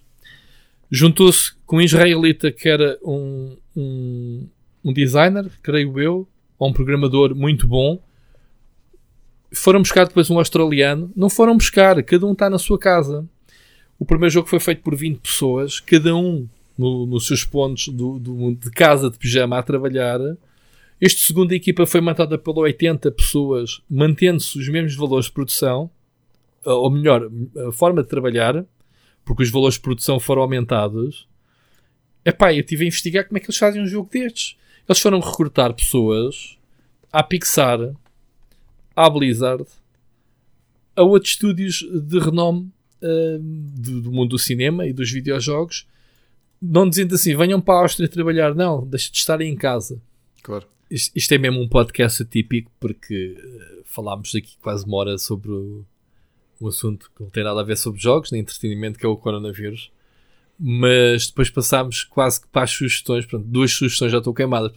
A parte final, que era suposto passarmos sempre a falar de sugestões, uh, já, já as falámos. E é giro, às vezes, baralharmos as cartas e darmos de novo, que é para também não ser um podcast tão linear, porque senão que tantas as pessoas vão dizer: é pá, eu do podcast só gosto das sugestões e pumba, saltam logo para o fim. Assim não. Vão chegar ao fim e vão dar aos papéis. Até, mas não, não, há, não, há, não há novidades? Não, está no meio.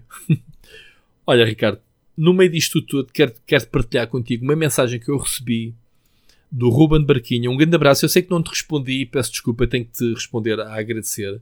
Ele diz assim: mensagem que eu vou ler. Não foi mensagem de áudio, foi mensagem escrita. E eu não te disse nada a ti, mas leio-te já. Boas, Rui. Era só para agradecer o excelente trabalho teu e do Ricardo no podcast. E como forma de agradecimento, gostava de oferecer algumas keys de jogos para ouvintes do podcast. Ele mandou-me 5 chaves de jogos, malta. Ok? Ricardo. Ele mandou 5 chaves. Eu não sei como é que a gente há de dar isto à malta. Uhum. Porque uma coisa é ele mandar um áudio, como foi o Flip, lembras-te? Mandou um código uh, para a comunidade. Eu neste momento tenho 5 jogos para oferecer à comunidade. Como é que a gente vai oferecer estes jogos à malta? Da forma mais justa. Temos que pensar aí num sistema. Uh, não sei. Sinceramente, eu não discuti isto contigo. Portanto, tenho aqui os códigos todos. É uns, antes de mais, uh, deixando os jogos de parte, obviamente, é o gesto, é tão bonito. Uh, este movimento que o, que o, próprio Flip, digamos assim, começou a oferecer uma, uma chave uh, para um jogo. Esta generosidade, generosidade, digamos assim, dos nossos ouvintes, este sentido de comunidade que já começa a, a existir, dele deixar chaves para os ouvintes do podcast. Obrigado, Ruben, ok? Uh, esse gesto. A gente está a decidir como é que havemos de entregar estes. Não vale a pena estarmos aqui a fazer um exercício, um, mas pronto, nem que fique para o próximo podcast, entretanto, for algo a ser lançado, a gente depois fala sobre isso, ok? Ricardo, o que é que achas? Acho bem, olha, muito obrigado pelo, pelo contributo. Pá, acho que é, um, é uma ajuda à malta que, pronto, que neste momento está fechada e pode ter aqui uma possibilidade de receber uns jogos adicionais. Portanto, uhum. obrigado. muito obrigado mesmo. A gente prova provavelmente vai, vai juntar mais códigos nossos. Eu, pelo menos, falo por mim. O Ricardo, obviamente, que é a pessoa que mais chega à frente para oferecer códigos também. Portanto, eu, nós não, não vamos só oferecer estes 5 jo jogos, eu acrescento mais alguma coisa que tenha. Portanto, vai ser fixe. Vamos, vamos ver. Vamos ver o que é que vamos fazer. Olha, um, vamos ouvir a, a, única mensagem que temos, que foi o Celso Bento, que mandou uma mensagem. Um, obviamente, este, este podcast vai ter o título, e deixo já o spoiler, vai ser Coronavírus, porque não há outro nome a dar este, este podcast. Mas, este podcast não, é este episódio. Vamos ouvir, ok, Ricardo? O que é que o, o Celso Bento nos traz? Boas, pessoal. Uh, desculpem não ter mandado mensagem mais cedo. mas eu tenho estado doente, uh, a minha voz tem falhado um bocado, apesar de ela já estar bom, quase bom. Uh, vou mandar um bocadinho atrasada a mensagem. Uh, pronto, em relação à PS2, o Ricardo falou no Final Fantasy X. É para mim é o melhor jogo da PS2. se não jogou, tem que jogar. É um bocado complicado no início, mas se ele quiser seja um bocadinho mais fácil, jogo na versão de PC, que é que ele tem lá umas ajudas muito grandes, que é, pode pôr as habilidades todas, pode pôr o dinheiro infinito, uh, etc. É um jogo, a nível de história, para mim é o melhor, sem dúvida. E GTA Vice City, para mim também é o melhor. Melhor que o San Andrés. Uh, ainda não ouvi o podcast todo. Uh, espero que não tenham falado nisso. Minha pergunta é em relação às novas consolas. Uh, o que é que vocês acham por causa disto tudo do coronavírus? Até que ponto as consolas não irão ser canceladas para este ano? Adiadas, quero dizer. Uh, eu acho que se isto não melhorar, entretanto, acho que vão ser adiadas. Uh, mas pronto, em princípio, pelo menos pelo que ouço dizer na China, é que ele está a normalizar. É diferente de cá. Uh, e pronto, infelizmente, se ele continuar, acho que vão ser adiadas. Espero bem que os jogos não sigam o mesmo caminho. Uh, e é tudo. A continuação de um bom trabalho. Uh, ouço sempre os vossos podcasts. Uh, não ouço tudo de uma vez, eu gosto de fazer a render bruta. uh, e pronto, é tudo. Abraço aos dois, até a próxima. Aqui nosso amigo Celso Bento. Um, é assim, eu também ouço aos bocadinhos os podcasts, portanto, eh, só o maluco é que houve um podcast de duas horas de bujarda que tenha tempo livre para isso, não é, Ricardo? Ou que esteja a trabalhar, que é o caso do Machado, que eu sei que ele. O Machado e o Sírio também acho que ouvem sem parar. Ah, é? Eu acho que mesmo assim devem parar pelo meio para fazer um. Nem que seja um xixi, digo eu. Olha, um, o tema que tocas é, é realmente pertinente. O coronavírus atrasar as consolas. O que é que o coronavírus não está a atrasar?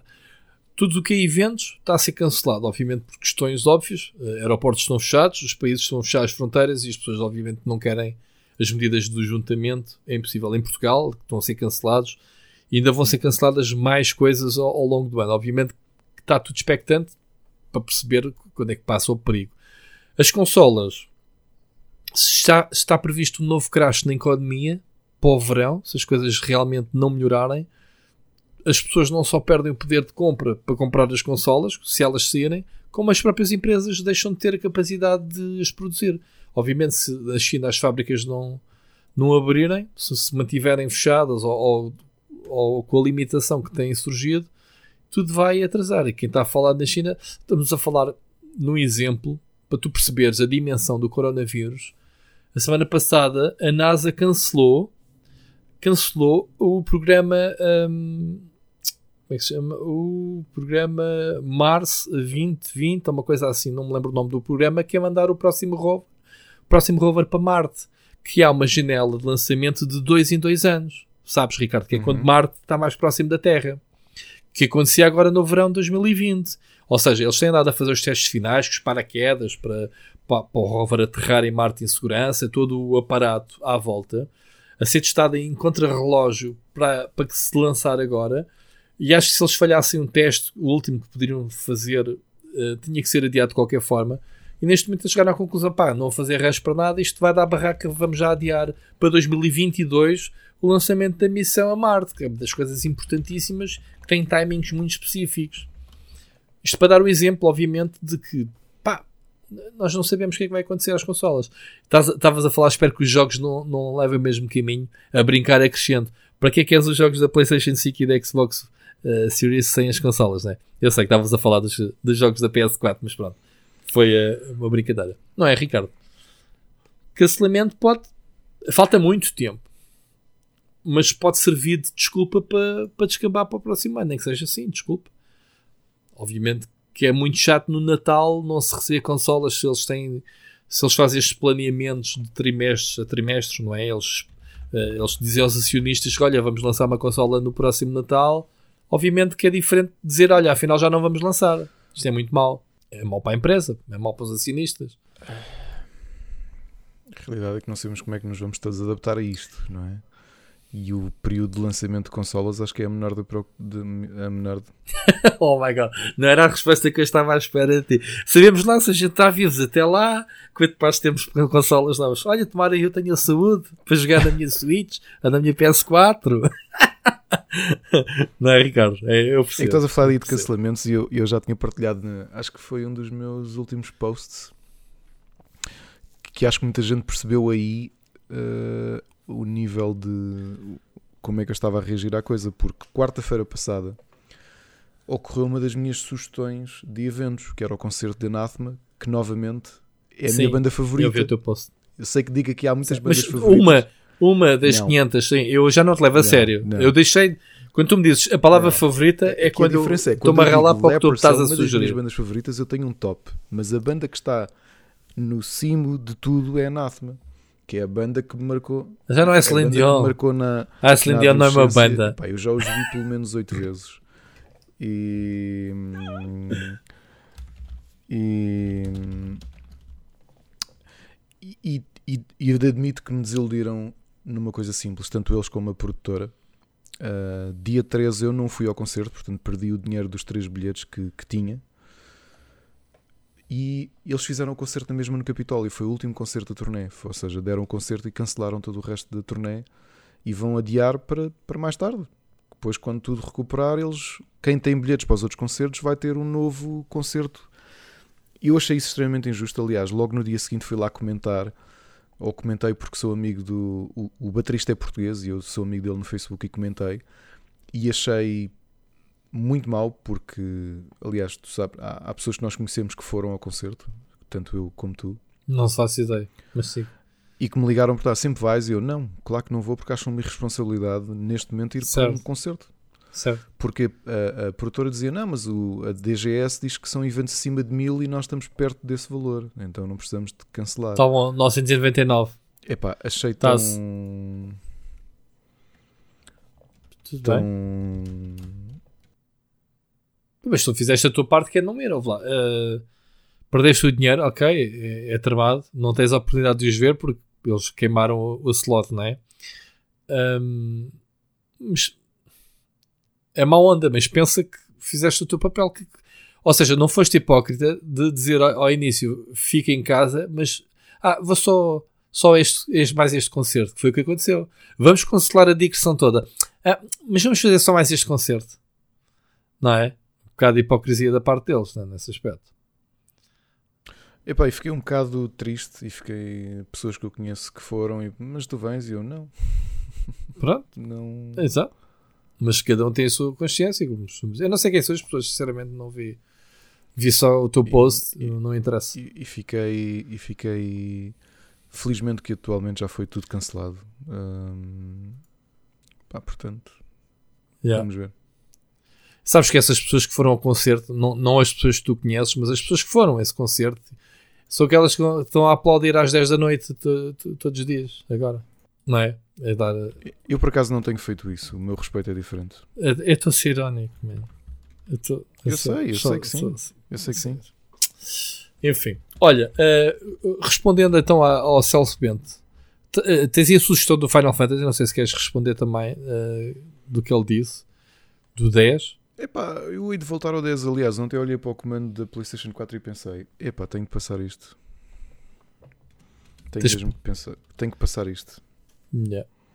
Pois, eh, tens sempre. Porquê que tu fazes como a Ori? Começas no Final Fantasy 1 até ao 15 para te preparares para o, para o 7 Remake. Exato. Não vais fazer isso. Tu podes, Exato. tens tempo. Exato. Tens tempo para jogar todos os jogos. Enfim, olha, vamos. Uma coisa gira que diferente do coronavírus é esta parceria da Lego com o Super Mario. Tu leste sobre isso, viste? Não, eu admito que é que esta foi? semana tô- eu vi que isso acontecia, não sei pormenores sobre nada. Até eu vou, eu vou te dar esses pormenores. É por isso é que tu me ouves também, amigo. Claro, mas por isso eu também aprendo contigo. Olha, Lego e Mario, a Lego faz parceria. É uma Maria vai com Deus, a Lego. Portanto, a Lego é amigo de toda a gente. E, é Lego Batman, é Lego Star Wars, é Lego isto, é Lego aquilo. Não tem nada a ver com a TT Games, atenção. Estamos a falar mesmo da Lego, Lego Powerhouse, que que fez uh, uma parceria direta com a Nintendo para a criação não de um jogo, não de um set, peço desculpa, não de um set Lego convencional, mas um misto dos dois. Então, criaram peças específicas para montar, criaram uma figura do Mario que não tem nada a ver com as figuras normais da Lego, ok? Só que a peça, uh, só que o Mario foi desenhado de tal forma que seja ao mesmo tempo um boneco físico, mas que tenha características digitais que a Nintendo sabe fazer, nomeadamente olhos digitais que reagem uh, a coisas que, que, as crianças fazem e no peito do Mario tem um ecrã um pequenito, ecrã LCD com informações desde o tempo, desde as moedas que tu apanhas uh, a outras coisas que tu, que tu podes. Uh, que reages, digamos assim. Então qual é que é a cena? A cena é as crianças poderem fazer os próprios níveis em Legos, cheios de armadilhazinhas, cheios de switchzinhos, cheios de, de, de que o boneco, ao andar pelo, pelo. ao andar, as crianças a brincarem com ele no, no circuito, é muito esquisito isto só ver da prática, porque é estranho, né?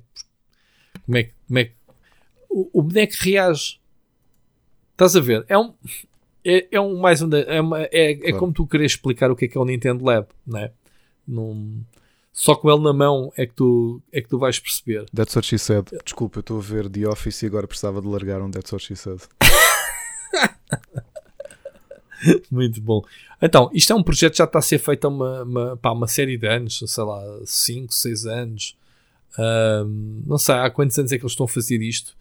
Uh, já se fala que isto é só o primeiro de uma série de, de bonecos que pode se estender a, a, Zelda e outros universos da, da Nintendo. Mas é uma forma de das crianças poderem construir níveis do Mario ou o que eles quiserem e depois ter as personagens uh, com uma componente digital, digamos assim, num próprio boneco que, que se articulam com, com o cenário. O que é que tu dizes? Não são muitos os detalhes, há um trailerzinho, um teasing que tu se vires, consegues perceber logo uh, a cena gira que é os olhos do Mario a mexer no boneco e o peito dele a reagir com algumas informações às crianças. Já viste? E é tudo bem da pequenito, não é uma coisa gigante. Pois, pois, pois, pois, pois. Estamos a falar, sei lá, do Mario do tamanho de, pá, da mão de uma criança, uma coisa assim qualquer. Pá, é metade de um telemóvel, digamos assim. Tem botão de power, tem Bluetooth. O boneco é altamente tecnológico, entendes? A cena gira é essa. É que olhas para um boneco do Lego, não há, não há nada, não é? É um boneco. Tiras-lhe a cabeça, ou tiras-lhe os braços, ou não sei como é que se desmancha os bonecos. Este Mario tem componentes eletrónicos. Estamos a falar do boneco. Um, tem, uh, tem Bluetooth, percebes? Para comunicar com outras cenas do, do circuito.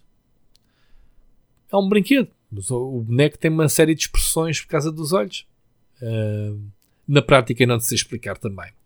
Uh, há entrevistas já que, que, que, a Nintendo foi. A cena é a variedade de construção da Lego com elementos interativos feitos pela Nintendo. É a parceria assim, gira de se fazer.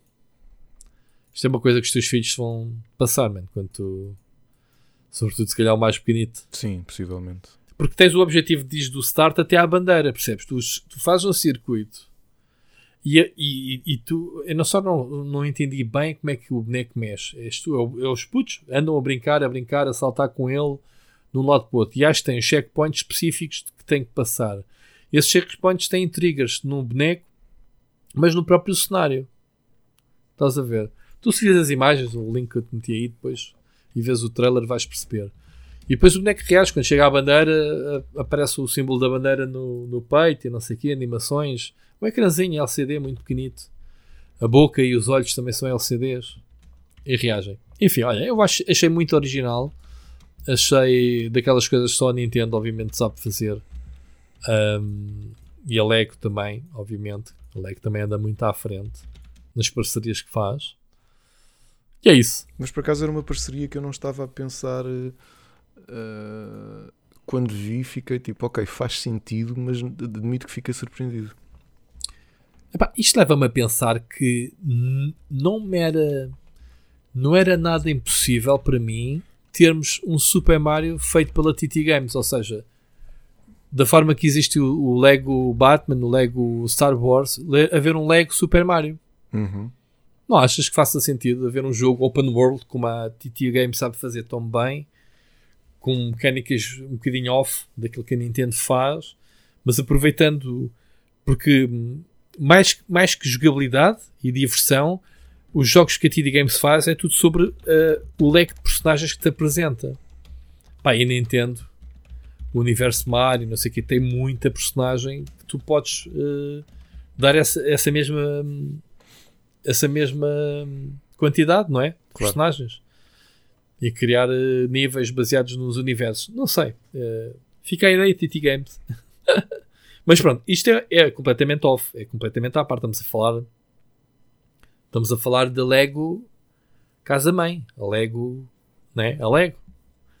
Uh, a construir um set de peças que nem sequer seguem as regras das suas próprias peças. Estamos a falar de peças de construção maiores, com, com peças inéditas e não sei o quê. Epá, desde que não façam uma espécie de Lego Worlds, porque eu, eu não gosto de, de, não gosto somente do Lego Worlds e não gostei do Lego da Movie 2 ser uh, ser o Lego World. Não gosto do tipo de mecânica. Os jogos? Sim, dos videojogos. Sim, sim, sim, sim.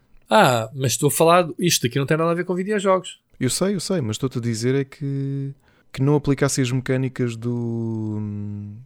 Se a TT Game fizesse um jogo que não fosse. Ok, já percebi o que é que queres dizer. Que tu tens que fazer eh, construções, obrigarem-te a, a, construir coisas que não servem para nada, não é? Sim, eu percebo. O, o, eles aliás, o, o Lego do Movie 2 utiliza o mesmo motor do, do Lego Worlds. E quando eu digo motor, utiliza as mecânicas base, as mecânicas em si. Que são diferentes do Avengers e do Star Wars e isso tudo.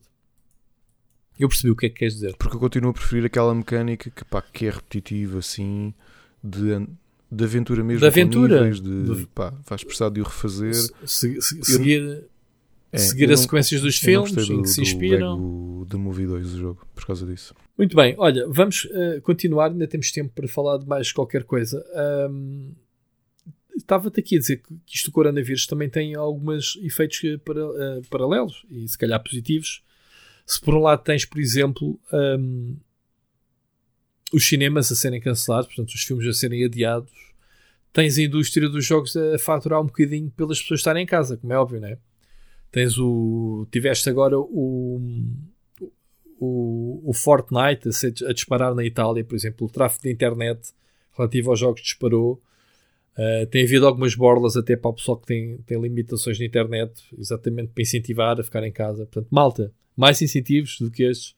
Internet quase à borla para, para ficar em casa. E o Steam também acabou de bater um recorde. Sim, 20 sabias? milhões em simultâneo, não é? De, 20 milhões é muita fruta, malta. Muita fruta. Uh, sendo que 6.2 estavam a jogar. Porque há pessoal que está ligado ao Steam, como eu estou agora, provavelmente, e tu. Mas o Steam está ali quietito, estamos logados. Mas havia 6.2 milhões a jogarem mesmo, no segundo o Steam Database. Isto é, é, é, é, o pessoal a ficar em casa, lá está. Não, é, obviamente são números mundiais, não estamos a falar de Portugal. Mas depois tens também a Netflix a crescer e até, até houve aqui um contraste que era em Portugal a nós, a nós, né? É a luz ao mundo, nós a, a cancelar os cinemas, a, a, fechar os cinemas e o Netflix a vir para as redes sociais e dizer: Olha, temos aqui 45 novas cenas para tu veres nos próximos dias. Tipo, olha, mal, por maus de uns, né, vem o benefício dos outros, como costuma dizer, no bom e no mau sentido. E pronto, eu acho que isto é só mesmo relacionado com, com o Corona. Que temos para dizer. Olha, outra surpresa, e, e, vamos se calhar acabar este, este episódio com as recomendações. Antes de passarmos, obviamente, às, às nossas recomendações, tivemos uma surpresa que não estávamos à espera, ou pelo menos não estávamos a ver ela a vir, que é o Horizon a ser confirmado para o PC. What the fuck?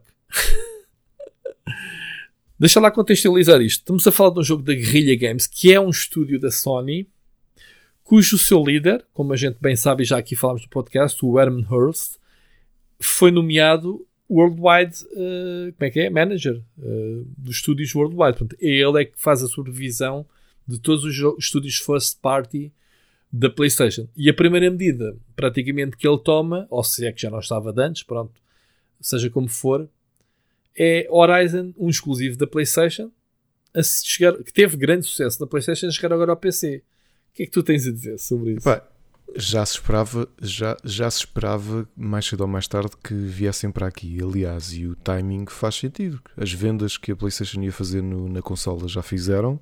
Agora é só tentar maximizar as vendas numa plataforma onde não estavam, não é? Espera, espera, então estás-me a querer dizer que a seguir ao Horizon vem a série God of War, vem... Já não, já não vou falar de, dos jogos que saíram exclusivos na Playstation da, da Quantic Dream, porque é um estúdio independente, Era. apesar de ser muito próximo da Sony, terem sido lançados. E estamos a falar da Kojima, que nós não sabemos quais é que foram as condições iniciais. Ok, vocês vão desfinanciar um jogo, mas nós queremos também jogo no PC. Lá está, não se sabe. Mas ainda dou, ainda dou de barato porque a Kojima Studios pode ter tido, lá está, a ajuda da guerrilha. Uh, mas o jogo vai ser editado pela 505, nem sequer tem nada a ver com a, com a PlayStation. E, mas este Horizon é uma surpresa, porque abre aqui um precedente muito importante. Agora, a comunidade PlayStation tá, dá-se no direito de pedir o resto do catálogo. Ou não? Eventualmente acho que vai acontecer, não é? Sendo que depois a resposta oficial é mas vocês já podem jogar na Playstation se tiverem a na PC se tiverem a consola e fizerem, ligarem Não, não, não, não venhas, não venhas com essa treta. Estamos a falar de um jogo que eu posso comprá-lo no Steam, não preciso cá ter Playstation para jogar em, em streaming ou o raio que estás a dizer. Estou a dizer, vais à ficha do, stream, do, do Steam e está lá o jogo. O que é curioso, e depois isto observei eu, é que se tu fores a ver, eles já têm outros jogos, um, que é a editora do jogo é a PlayStation Mobile. Isso há tem uma explicação institucional qualquer ou logística. Certo, PlayStation Mobile Inc. Ouve lá, a Sony já um, a Sony já editou no PC. Não é novidade, porque a Sony a, a Sony teve um, a Sony Computer Online, era assim que se chamava, a Sony Online, a só é, que depois foi vendida a, é o pessoal do EverQuest e do Star Wars uh, Galaxies era a Sony. Ok? Os MMOs que eles lançaram aqui há 20 anos atrás, nos primórdios da PlayStation ou até antes da PlayStation existir, já não me lembro em que anos, sinceramente. Um, mas isto estamos a falar de um jogo exclusivo, um jogo de bandeira não estamos a falar de um indie, não estamos a falar de um jogo de. Estamos a falar de.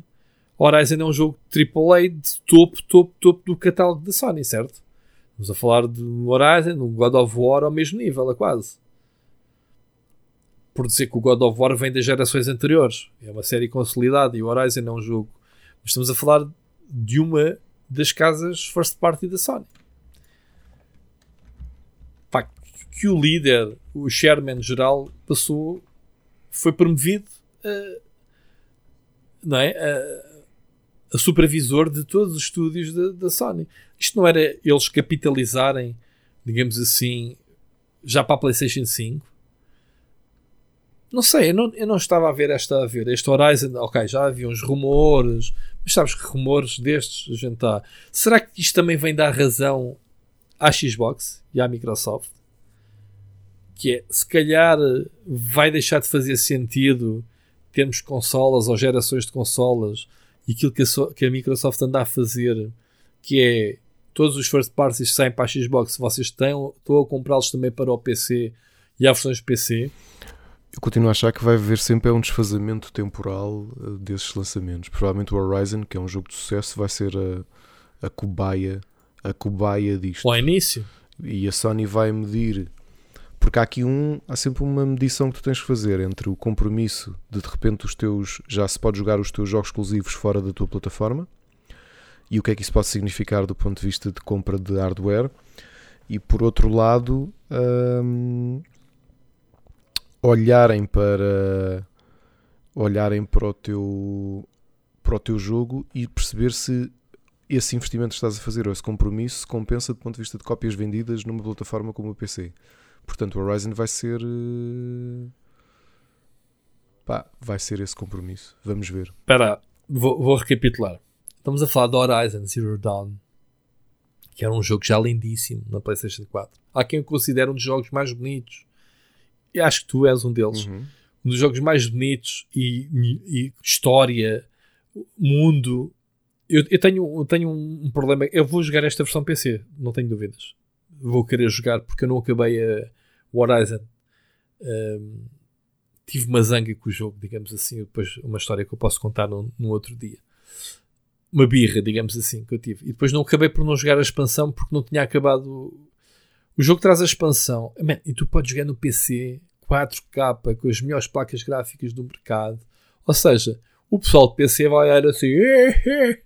Fiquem lá com a vossa PlayStation 4, que a gente tem aqui o PC Master Race. No verão, vamos não só jogar ao Horizon Zero Dawn, que ainda vamos jogar o novo jogo do Kojima, que também era, já foi exclusivo temporário da PlayStation 4. Ok, o Death Stranding, que por acaso foi o teu jogo do ano, do ano passado. Uhum. Estás a perceber onde eu quero chegar? Ou seja, não, não é um jogo experimentar, já são dois jogos. Porque, queremos quer não, o Kojima faz o Death Stranding graças à Sony. Chegaram-se à frente com a tecnologia. Estamos a falar de dois jogos com o mesmo motor. Também é algo, uma coincidência muito estranha. Que o Death Stranding tem o mesmo motor do Horizon Zero Dawn. E o Kojima deve ter convencido o Herman Hurst. Man, olha aqui o jogo de correr no PC. Vai-te a lixar, man. Não quero estar na Playstation. Olha aqui, olha aqui. Olha aqui o vosso motor a correr no PC. Não é? Eles sabem que os jogos são feitos no PC. Obviamente. Não é? Depois têm que ser otimizados para as consolas. Ou não achas que há aqui uma coincidência engraçada? Termos aqui o motor décima de repente a bombar dois jogos para PC. Eu acho que é engraçado. Estas coincidências assim estranhas uh, muito amaradas. Olha, uma coisa te garanto: quem fica a ganhar somos nós jogadores. Nós jogadores, neste caso, PC. Eu, desde que tenho um novo PC, como tu sabes, eu estava maluco porque queria um PC novo. Todas as minhas reviews que eu faço, porque eu jogo a 4K, uh, também poderia jogar, porque eu tenho a Pro, a PlayStation 4, mas para capturar vídeos, como tu sabes, eu já te contei, a minha Elgato ainda é das limitadas a 1080, portanto eu ainda não consigo produzir e então, sempre que me mandam jogos multiplataformas, eu agora já estou como tu. É pá, mandem-me PC. Porque eu sei que vou jogar com a melhor fluidez, melhores gráficos, tudo no máximo, porque neste momento o meu PC está top, né? E obviamente o meu trabalho depois reflete isso. Vais a ver o Ori, por exemplo, está a 4K. A minha, minha review está, está lindíssimo o jogo. A jogar este, este Horizon, ok, tu podes jogar na PlayStation, mas se calhar jogas a 30 frames porque este jogo na altura, a otimização e não sei o quê, se borrava todo e, tu não consegues jogar a 4K a 60 frames na, na PlayStation, não é? Acho que é um dado adquirido, sobretudo um jogo destes. E tu vais jogá-lo no PC Complete Edition. Se calhar ainda pagas uns 50 parrequitos só, ou menos, não sei como é, como é que será o preço do jogo. Um, e tens aqui uma versão PC, provavelmente 4K, com tudo. Com os extras que saíram, mas não sei o quê. Isto, isto para mim é aqui um precedente muito esquisito em termos de futuro para a PlayStation 5. O pessoal pensa: é pá, eu não vou comprar eh, esse jogo para a PlayStation 5, vou esperar que saia para PC. Para PC, man, és maluco, este jogo é da PlayStation. É exclusivo, first party para comprar na console. Não, man, olha, lembras-te do Horizon? Também era, não era? Lembras-te de Death Stranding? Também era exclusivo, não era? Lembras-te do Beyond Two Souls? Também era exclusivo, não era? E o Heavy Rain, lembras? Também era exclusivo, não era? Não achas que é aqui esquisito? Epá, eu não acho. Eu, novamente, provavelmente há muito mais cópias que vão ser vendidas e estás a alargar o teu público. Se calhar público que naturalmente não ia comprar uh, PlayStation e continuas a vender uh, software. Acho que é tão simples quanto isso. Olha, eu para mim quero todos os jogos exclusivos da PlayStation 4 e todos do Xbox ao wait. Bobina porque na PlayStation Box já temos todos. uh, quero todos os jogos exclusivos da PlayStation no PC. Epá, eu, eu, eu acho que sim. Eu acho que o mercado, a indústria tem a ganhar muito com este tipo. Se tu dizes que há ah, passado. Epá, o Horizon já tem uns anos, né? Já tem. É de 2017, acho que o jogo tem 3 anos já. Já se é o 2, não era? Se calhar, em breve. Estreia na PlayStation 5. Um, mas estás a ver, é um jogo lindíssimo. Tenho uma, uma questão aqui muito gira que é. Ok. Esquece. Eh, eu ia dizer, será que está em português também a versão PC e no Steam está mesmo à minha frente a informação? 20 idiomas disponíveis, português de Portugal, interface, vozes e legendas em português. Malta, o jogo de PC ainda por cima em voz, tal como a Playstation, voz, uh, vozes em portuguesas. Portanto, não é uma expansão manhosa, é o full, é o jogo. Isso é o que vamos ver também, não é? Como é, como é que é feito o porte para PC, que às vezes algumas, alguns portes são esquisitos. Quando são portos, não é? Quando não é feito raiz direto. Mas a guerrilha sabe fazer as coisas, portanto. Não sei, olha, eu estou muito curioso. Muito curioso porque, porque, porque o jogo é excelente. Uh, pá, eu quero ver se faço o catch-up do jogo e, e se volto a jogar. Volto a jogar e depois finalizá-lo como eu finalizei primeiro. Não é? Espero que sim. Portanto, verão promete. Fosgas. Promete. Principalmente se ainda estivermos em casa. Desculpa agora sem macabro. Sabes que eu fiz aqui um. Fiz aqui uma, uma jura para mim que é. Um, eu, eu uh, isto, isto disparou no, no, eu, só, eu só corto cabelo aos sábados. Eu pá, não tenho tempo durante a semana e os horários que eu faço eu não falto. Não sou daqueles que falta ou vai à hora do almoço para cortar o cabelo ao raio. Não posso, não tenho tempo. E é sempre ao sábado de manhã, é o que eu faço. Vou sempre ao mesmo barbeiro cortar o cabelo. E então, no meio disto tudo, o meu cabelo já está grandito e eu não fui cortar. Ou seja, se tivermos aqui semanas, não sei quanto tempo, 15 dias, um mês, não sei o quê, é como estar. E eu já disse assim: agora não corto o cabelo, também não vou fazer a barba. Portanto, vamos ver quando eu sair daqui. daqui a umas semanas, se estarei um bicho, um bicho autêntico. Portanto, não vou mostrar fotos, não vou tirar fotos. Quando eu sair, depois logo se vê. Começaste a pensar numa imagem esquisita, não é? Não, talvez se me conseguia rir com isso. Desculpa. É demasiado mórbido. Ah pá, eu sei, mas a gente tem que relativizar as coisas. Pá, isto não é o Volt.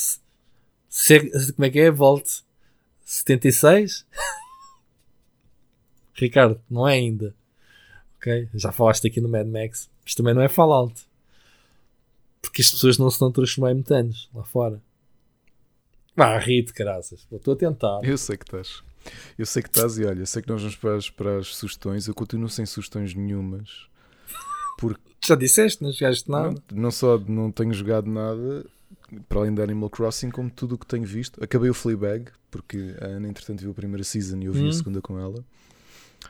Mas hum. uh, continuo a ver eh, The Office. Mas não me está. Pá, Pronto, eh, no, acho que não me lembro se já contei aqui, pelo menos tu sabes que parte da minha terapia, normalmente quando estou mais em baixo, é ver muitas comédias. Mas desta vez não está a bater. Tem que estar a ver as coisas mais deprimentes logo. Não assim. dá, meu, não dá. Coisas, não dá. coisas bem deprimentes que tu pensas assim, ei, aquilo ainda é mais deprimente que a minha situação não dá, atual. Não dá porque, não, não, não é assim que funciona. Uh, é uma das pessoas que eu te falei, que falei que, que tinha estado a conversar ontem, é o Rogério Ribeiro, que é o organizador do, do Fórum Fantástico. Tu este ano viste-o a apresentar um prémio no, nos PlayStation Talents. Uhum. E estamos a falar sobre séries, ele estava-me a sugerir algumas coisas e eu estava tipo, já, yeah, eu não consigo ver isso. Pá, não consigo. Nesta fase Muito não consigo. Pá, eu conheço-me para saber que preciso de ver uh, comédias uh, muito estúpidas, meu. E, e The Office é, mas também tem uma parte séria por exemplo, já não é spoiler porque a série já tem uns anos, mas a gente sabe que o, que o Steve Carell sai da série no final da sétima temporada. E, e aqueles episódios. Que é chateoso? É um bocado. É agridoce. Ficas com lágrimas nos olhos porque uhum. é daquelas situações em que eu acho que quem está com lágrimas nos olhos na série não é o Michael Scott, o personagem, é o Steve Carell. Porque é demasiado. Tu notas uhum. nos olhos dele que aquilo é demasiado doloroso para ser. para ser eh, encenação, estás a perceber?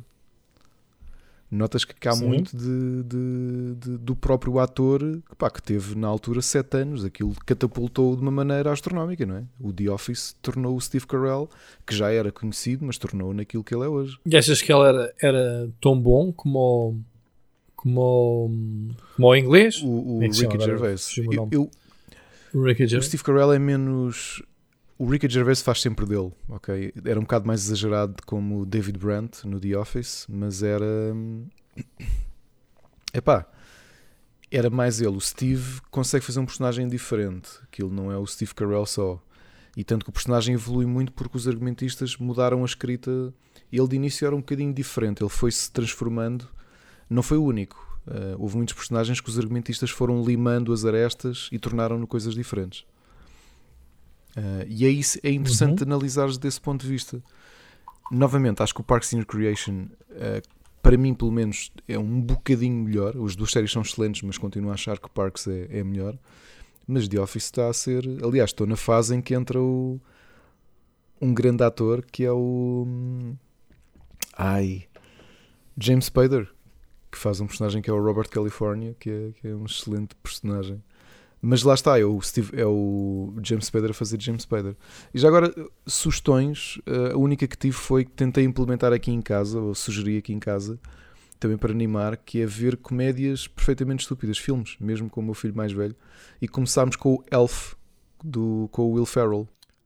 Eu pensei, eu pensei que estavas a pensar oh, num Ace Ventura, que é bem giro para ver com os miúdos. Epá, é claro que eu adoro o Ace Ventura, pá. é mesmo aquele humor. Só que não sei se é filme para ver com o meu filho que vai fazer 7 anos. O Elf. Ele é um bocado badalhoco, é, estou-me a lembrar. É. é, giro, é, é giro, mas. Epá, agora o Elf, eh, não sei, mano, eu nunca vi, mas só, só porque o ator que é eu não gosto dele, meu, que é o. Não me lembro não, mas não interessa. Will Ferrell. Will Ferrell. Eu nunca achei piada esse ator. Não há um filme. Epá, o Anchorman é muito bom. Não consigo eu não consigo ver nenhum. não acho. É daquelas. Sabes aqueles atores que tu olhas e não te diz nada? Eh, por nada em especial. É, eu não sei, não te sei explicar. Se houver um filme em que ele esteja lá, eu não vejo o filme por causa dele. Pronto. É, é isso. Mas, ó Ricardo, mais queres sugestões que eu te dê ou, ou não? Vais ficar chateado se eu te der algumas sugestões? Não, de nada, de todo. Tu, eu, a cena é, eu conheço muitos filmes de comédia, muitos, muito, Pronto, muito, mas eu não te vou dar comédias, eu não te vou recomendar comédias, tu é que tens que me ensinar a mim comédias. Pá, filmes sérios. Uh, filmes sérios. Epá, filmes Estava sérios aqui e séries sérias não, não quero agora. Pá. Não, não, mas eu não, pá, não fica para ti, fica para o pessoal que está em casa e que tem tempo. E, é pá, diz lá filmes para eu ver. Então, se já vou agora, então, enquanto vá, vou... falas, que não quero ouvir, eu vou à casa de banho outra vez. Não estou a brincar. Não, não fico chateado comigo, mas eu tenho para aconselhar à malta o Outbreak com o Dustin Hoffman. o Contágio, do Steven Soderbergh, e por fim, se ainda tiverem tempo, o 12 Macacos. Não só o filme do Bruce Willis e com, com o Brad Pitt, como tens a série também, que é muito boa. N não, são três temas que não têm nada a ver com vírus, malta. Não se preocupe, é ficção. É um what Só if. posso fazer uma cena what que if. nunca fiz, pai, peço imensa desculpa. Posso? Vai mandar, vais mandar para aquele sítio. Oh. Foda-se. Ricardo, eu fiz-te rir. Tens noção disso? Eu tentei ao bocado e agora estás-te a rir. Desculpa, resultou. Vai-te lixar. Vai-te lixar. Portanto, não é para o Ricardo ver. Isto é o. Isto para o Ricardo é o, a semelhança ao Hit ou Aliens para muitas das pessoas sensíveis em filmes de terror. Portanto, estes filmes para o Ricardo. Não. Tu viste-os? Já agora? Não, por acaso por curiosidade. nenhum, mas não foi por, por nenhuma razão, foi que não, que não me calharam. São muito bons. São bons mas, filmes, cara, atenção, com é atores. equivalente a, a tu, numa véspera de eu andar de avião, dizes-me pá, vê aquele programa do, do desastres de aviões. Eu, what the fuck, meu tipo, estás-te a passar. Numa viagem de avião, já. Yeah. Vês o, o, National Geographic, aquele programa dos acidentes estranhos de aviões.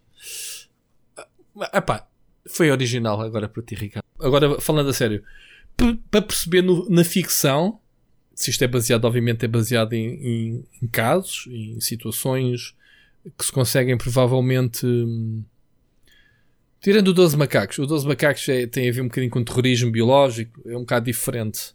Os outros já não me lembro como é que é. Mas é isto: é como é que um vírus se espalha pela população e as pessoas reagem a, a esse perigo iminente. Obviamente, catapultado para Hollywood, uh, não é? Com toda a máquina dramática que, que existe. Ok? Ricardo, não é para ti, mas foi só mesmo para meter contigo e para, para te fazer rir. Que riste? Olha, acabei de ver o Altered Carbon, já viste? A segunda season? Não, e não acabei de ver a primeira sequer. Não, ok. Eu não gostei tanto da segunda como gostei da primeira, confesso. Mas é uma série do caraças, malta. Tem um ambiente muito, muito bom. Um, e, e, vão gostar. Não, não, já falámos aqui semana passada, não vou esticar. Vi um filme muito giro chamado Knives Out. Já viste? Teve aí no cinema aqui há um tempo. Pá, que tem um elenco. Pá, aí, sei lá, 15, 10, 15 atores muito conhecidos. Desde a Jamie Lee Curtis ao. ao. como é que se chama? Ao James Bond. O, como é que se chama o novo? O novo. O, o novo. O último. O, o Daniel Craig. Ok? Tens o Chris Evans, o Capitão América, a Ana de Armas. Uh, pá, tens o Don Johnson, Tony Collette, tens muitos atores. Até tens o Christopher Plummer. Um, é, é, um filme típico de Agatha Christie, estás a ver? Primeira cena, o gajo morre, é assassinado, ou neste caso até foi suicidou-se, mas há um interrogatório à família toda, cada um com a sua agenda, e, e tentar-se descobrir quem é que afinal ou matou ou não, ou o que é que aconteceu ao fim e ao cabo aqui os mistérios. É muito giro o filme, ok? Um, que aconselho a ver. E é já agora do. É um filme do Ryan Johnson. Nos trouxe o. Como é que se chama o.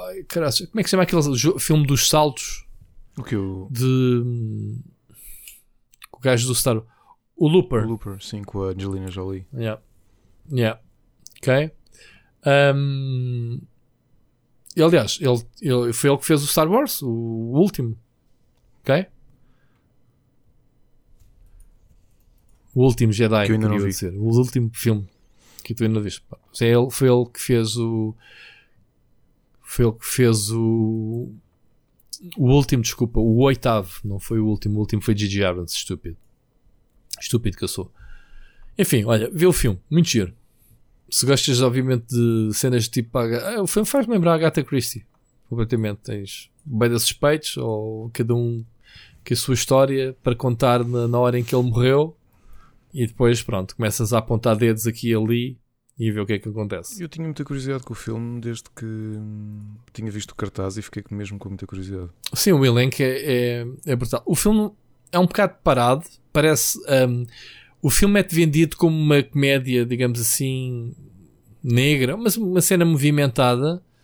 Mas o filme é mais parado que aquele que o trailer eh, deixa de ver, ok? O trailer dá-te um ritmo diferente com o que o próprio filme é, ok?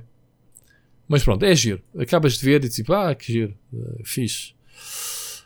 E pronto, olha, sugestões não tenho mais nada.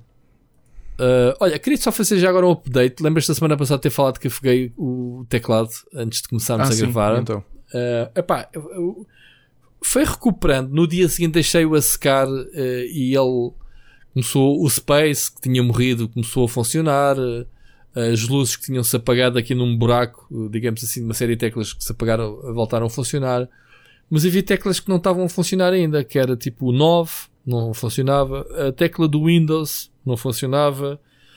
Enfim, deixei estar mais um dia, voltou a funcionar a tecla 9.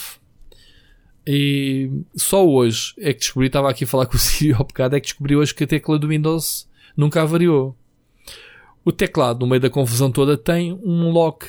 Tem aqui um botão que desativa uh, a tecla do Windows. Isto para o pessoal pro player dos esportes. Este teclado é um teclado ASUS, um ROG, que, que, utiliza o Alt e o Control a jogar, né? E de repente pode tocar ali na tecla do Windows e, e o jogo aparece aquele pop-up da janela do Windows. Então dá para desativar isso que eu não sabia, que tem um botão cá em cima que estava, uh, que estava desativado e descobri hoje que afinal a tecla do Windows também está a funcionar. A única coisa que não funciona muito bem é que ele, uh, ou melhor, está a funcionar bem demais, ele está muito sensível.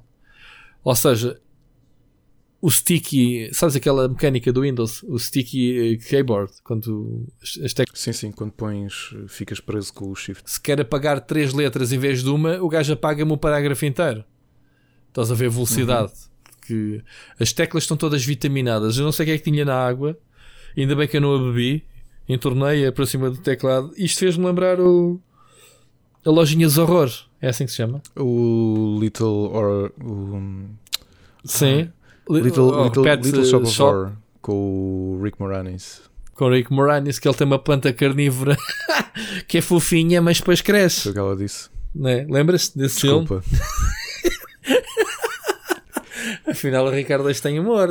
só- That's what she said.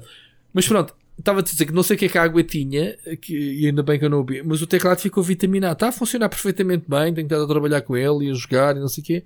Só que tive que desativar o- aquele alarme do sticky. Está tudo sensível. Carrego no M e faço-te. escrevo-te um parágrafo só demos, assim só em um segundo. Portanto, já, não sei o que é que a água tinha, malta. Pronto. Eh, ainda bem que fica assim. Era isso, Ricardo. Consegui fazer-te rir no, no fim deste podcast. Já cumpri a minha missão de hoje. Ok, ao fim de duas horas, malta que ouve até ao fim, vem que o Ricardo está está um bocadinho mais animado, digamos assim, e tem que ser assim. Igualmente. Ricardo, gosto muito de ti, como tu sabes. Fica aqui publicamente anotado uma cena no gay, atenção, mas gosto muito de ti como pessoa.